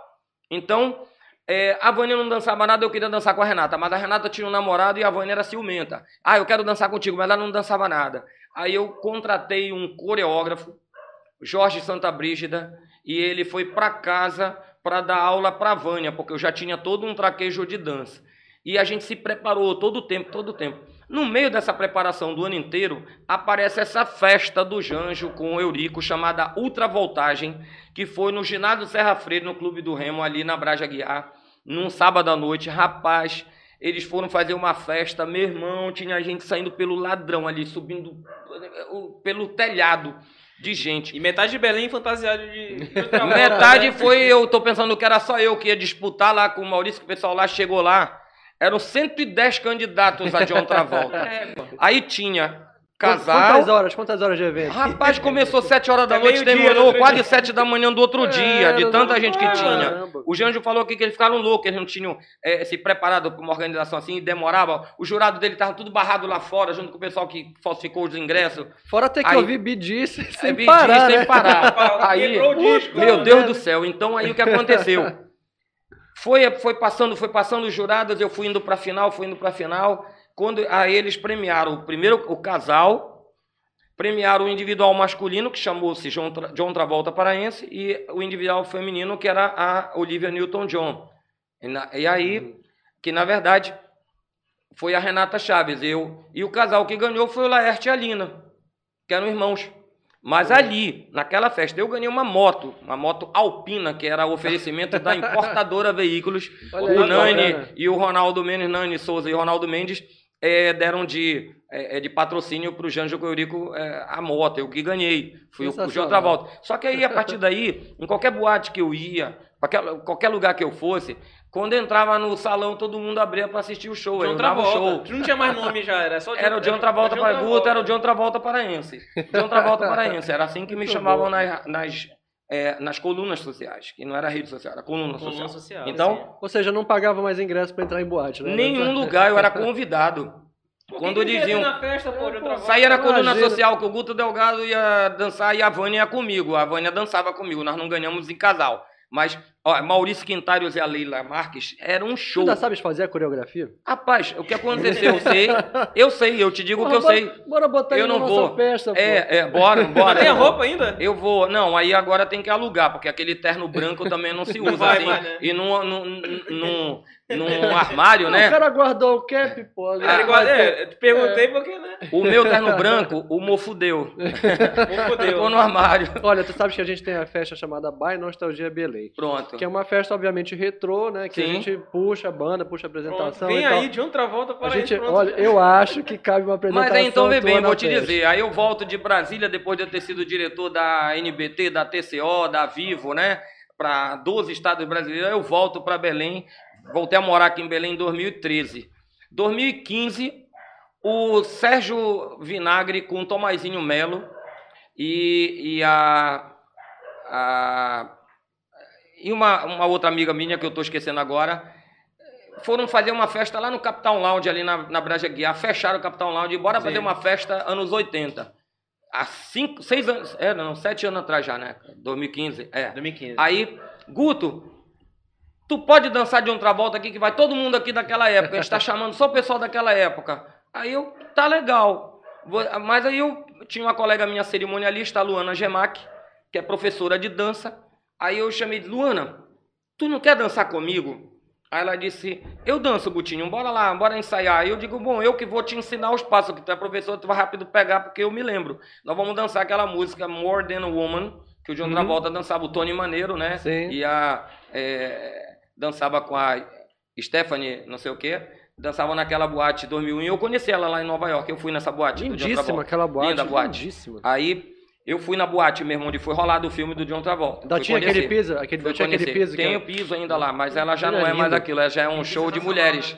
A boate é show de mulheres lá em Nova Show de mulheres, né? É, só entra mulher lá e os caras fazem aquelas strip, aquelas. É. aquelas. Rhythm is É, a dança. E aí, por conta disso, a gente, a gente é, ia dançar e era convidado para todos os lugares. Eu e a Vânia, a Vânia ia junto. Então, onde a gente entrava, qualquer boate que convidavam a gente, a, a gente não pagava e a gente dava show.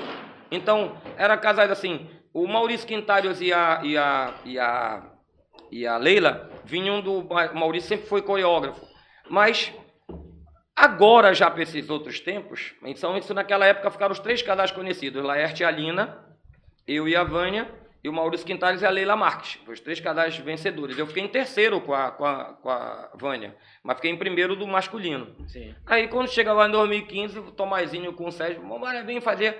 Aí eu chamei a Luana Gemac, ensaiamos um pouquinho, tá no, tá no, tá no YouTube aí também esse vídeo. Opa. Aí eu dançando depois sozinho, a música YouTube Dance, que era a música que ele dançava.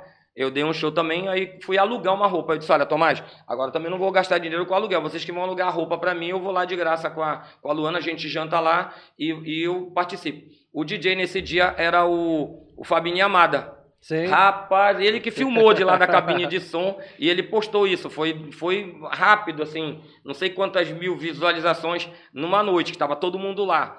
Então, eles me pediram para dançar de novo. Só que ali o capitão era, bacana, era pequenininho para abrir É, uma pista de sim, dança. apertado, E eu né? e a Luana fizemos uma coreografia. Agora, tem menos de sete anos, não dá para esquecer. Porque fica na cabeça. A gente dançou um dia, então quando houve, ainda botei o pessoal para dançar. Disco Inferno, todo mundo Sim, dançando. é. Aí a boate veio todas dançar com a gente. Naquela época, o que era legal era que quando a gente entrava nas boates, todo mundo dançava junto.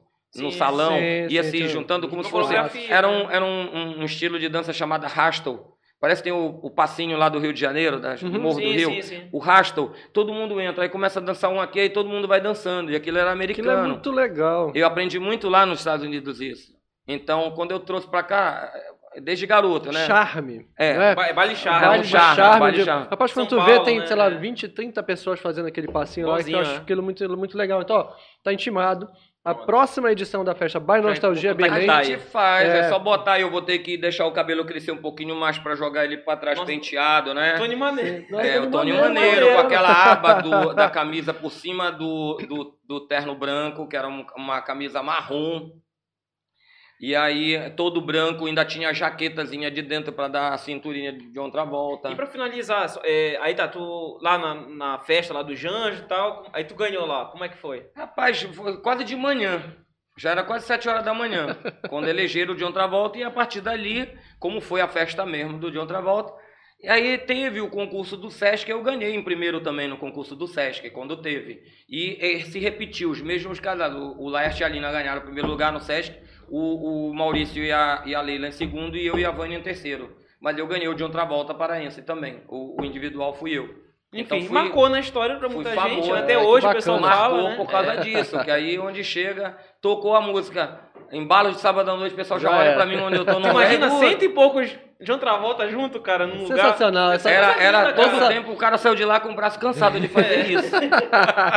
É isso, cara. Pô, Guto, foi um Pô, prazer pô, bater esse papo aqui bom, contigo. cara, Que- muito bom participar. grande contador de história. bom mesmo. Ele tomou, eu achei que tomou uns dois litros d'água aqui, né? É, tá tomando junto, é isso aí, já sou saúde, pô. É isso. Legal, água, bacana, água, água é bacana. muito bom. Foi um prazer. bebida. Obrigado pela tua presença, Muito Guto. obrigado a Foi um vocês. prazer e o que eu posso dizer pra todo mundo é que esse programa tá é, é, o top das galáxias hoje é esse programa desses dois. Tô, com o apoio aqui obrigado. do Gabriel também, uma estrutura que vocês não estão vendo Estúdio daí. Santos de Casa. Exatamente, Santos o de Santo de Casa. Casa. O Gabriel a gente já se conhece há bastante tempo, quando eles tinham uma revista, eu, eu tive um escritório também lá no Síntese, e a gente também é, conversava muito sobre isso, Santo de Casa, né? Então, Pô, Em breve a gente vai a gente trazer o trocava- Gabriel pra ser o... a gente trocava- É, a gente a o trocava muita Gabriel. informação. eu- eu- Episódio, o esse aqui- episódio 20. Esse aqui é meu afilhado, meu afilhado, o Gabriel. Pô, a, gente, legal. a gente trocou muita informação muito tempo atrás.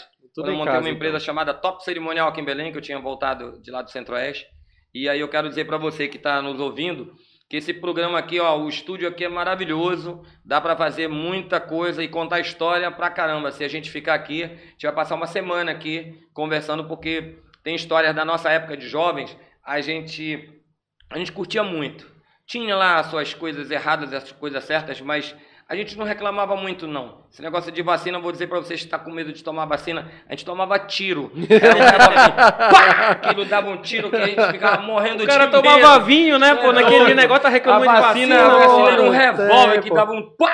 E cara- dava um tiro que tu passava uma semana ouvindo aquele negócio. O cara toma aquela Então- catuaba bujudinha pra ficar É, com medo então de vacina. com medo de vacina, tá doido, se rapaz. divirtam, se divirtam, curtam. Aqui o Nostalgia traz uma coisa lá do passado, que tem muitos jovens que dizem assim, ah, que vive de passado é museu. Não, é no passado que tu vai buscar um pouco de, é, é, de gás para viver a referência, o presente. né? Toda e, e referência, quem né? sabe é, fazer novamente no futuro, porque essas coisas eram maravilhosas. A gente ia para as festas verdade. para dançar mesmo. A gente ia, comia na divertir, mesa, né? consumia mais, não ficava a noite inteira com uma cervejinha, é, beats, qualquer coisa aí, e ficar na mão. Não, a gente sentava, jantava, ia dançar, e os DJs colocavam música e mixavam. Hoje em dia já vem tudo pronto num pendrive. O cara só vai numas presepadas ali de Pô, botar o Isso aqui é precioso, né, cara? É, uma Vinil é precioso. é. Aí a gente curtia muito. Então, eu quero agradecer também a Poena, Robson, Gabriel, pelos bastidores aí. E me colocar à vontade aí, quando tiver outra festa, a gente vai lá. Agora, eu não sei se. Não, já o, tá. Isso aí, o- a- já tá o convidado, volta a ser centão. Olha aí. Agora vem, isso Mas um é exatamente desafio. essa a pegada é do desafio. A minha mulher atual leva não um dança. junto, mas aí eu faço, eu faço É. só, eu danço só a dança solo. Eu danço Ah. só o Shub Dance, que era a música do John Travolta, aí eu danço ela no baile de vocês. Então Fechou, pronto, tá fechado. tá fechado. Valeu. Valeu. Obrigado. Fechou. É, É isso isso aí, aí, galera. Esse foi mais um episódio do Papo Nostalgia com o grande Guto Delgado. Em breve, novos episódios. Cada. Ele está marcando com uma galera aí que vai. Altíssimo vai nível. Olha, viu? semana que vem a gente não vai fazer spoiler, não, né? Mas semana que vem, capa, tem gente de altíssimo calibre Mas aqui. não pode falar ainda. Não, não pode, não, Não pode. Segura, segura. Não É, pode, não pode. Calma, tô, tô, tô quieto, não vou falar. É isso aí, galera. Siga as redes sociais do Nostalgia Belém. Inscreva-se aqui no nosso canal. E é isso. Falou. Até semana que vem. Tchau.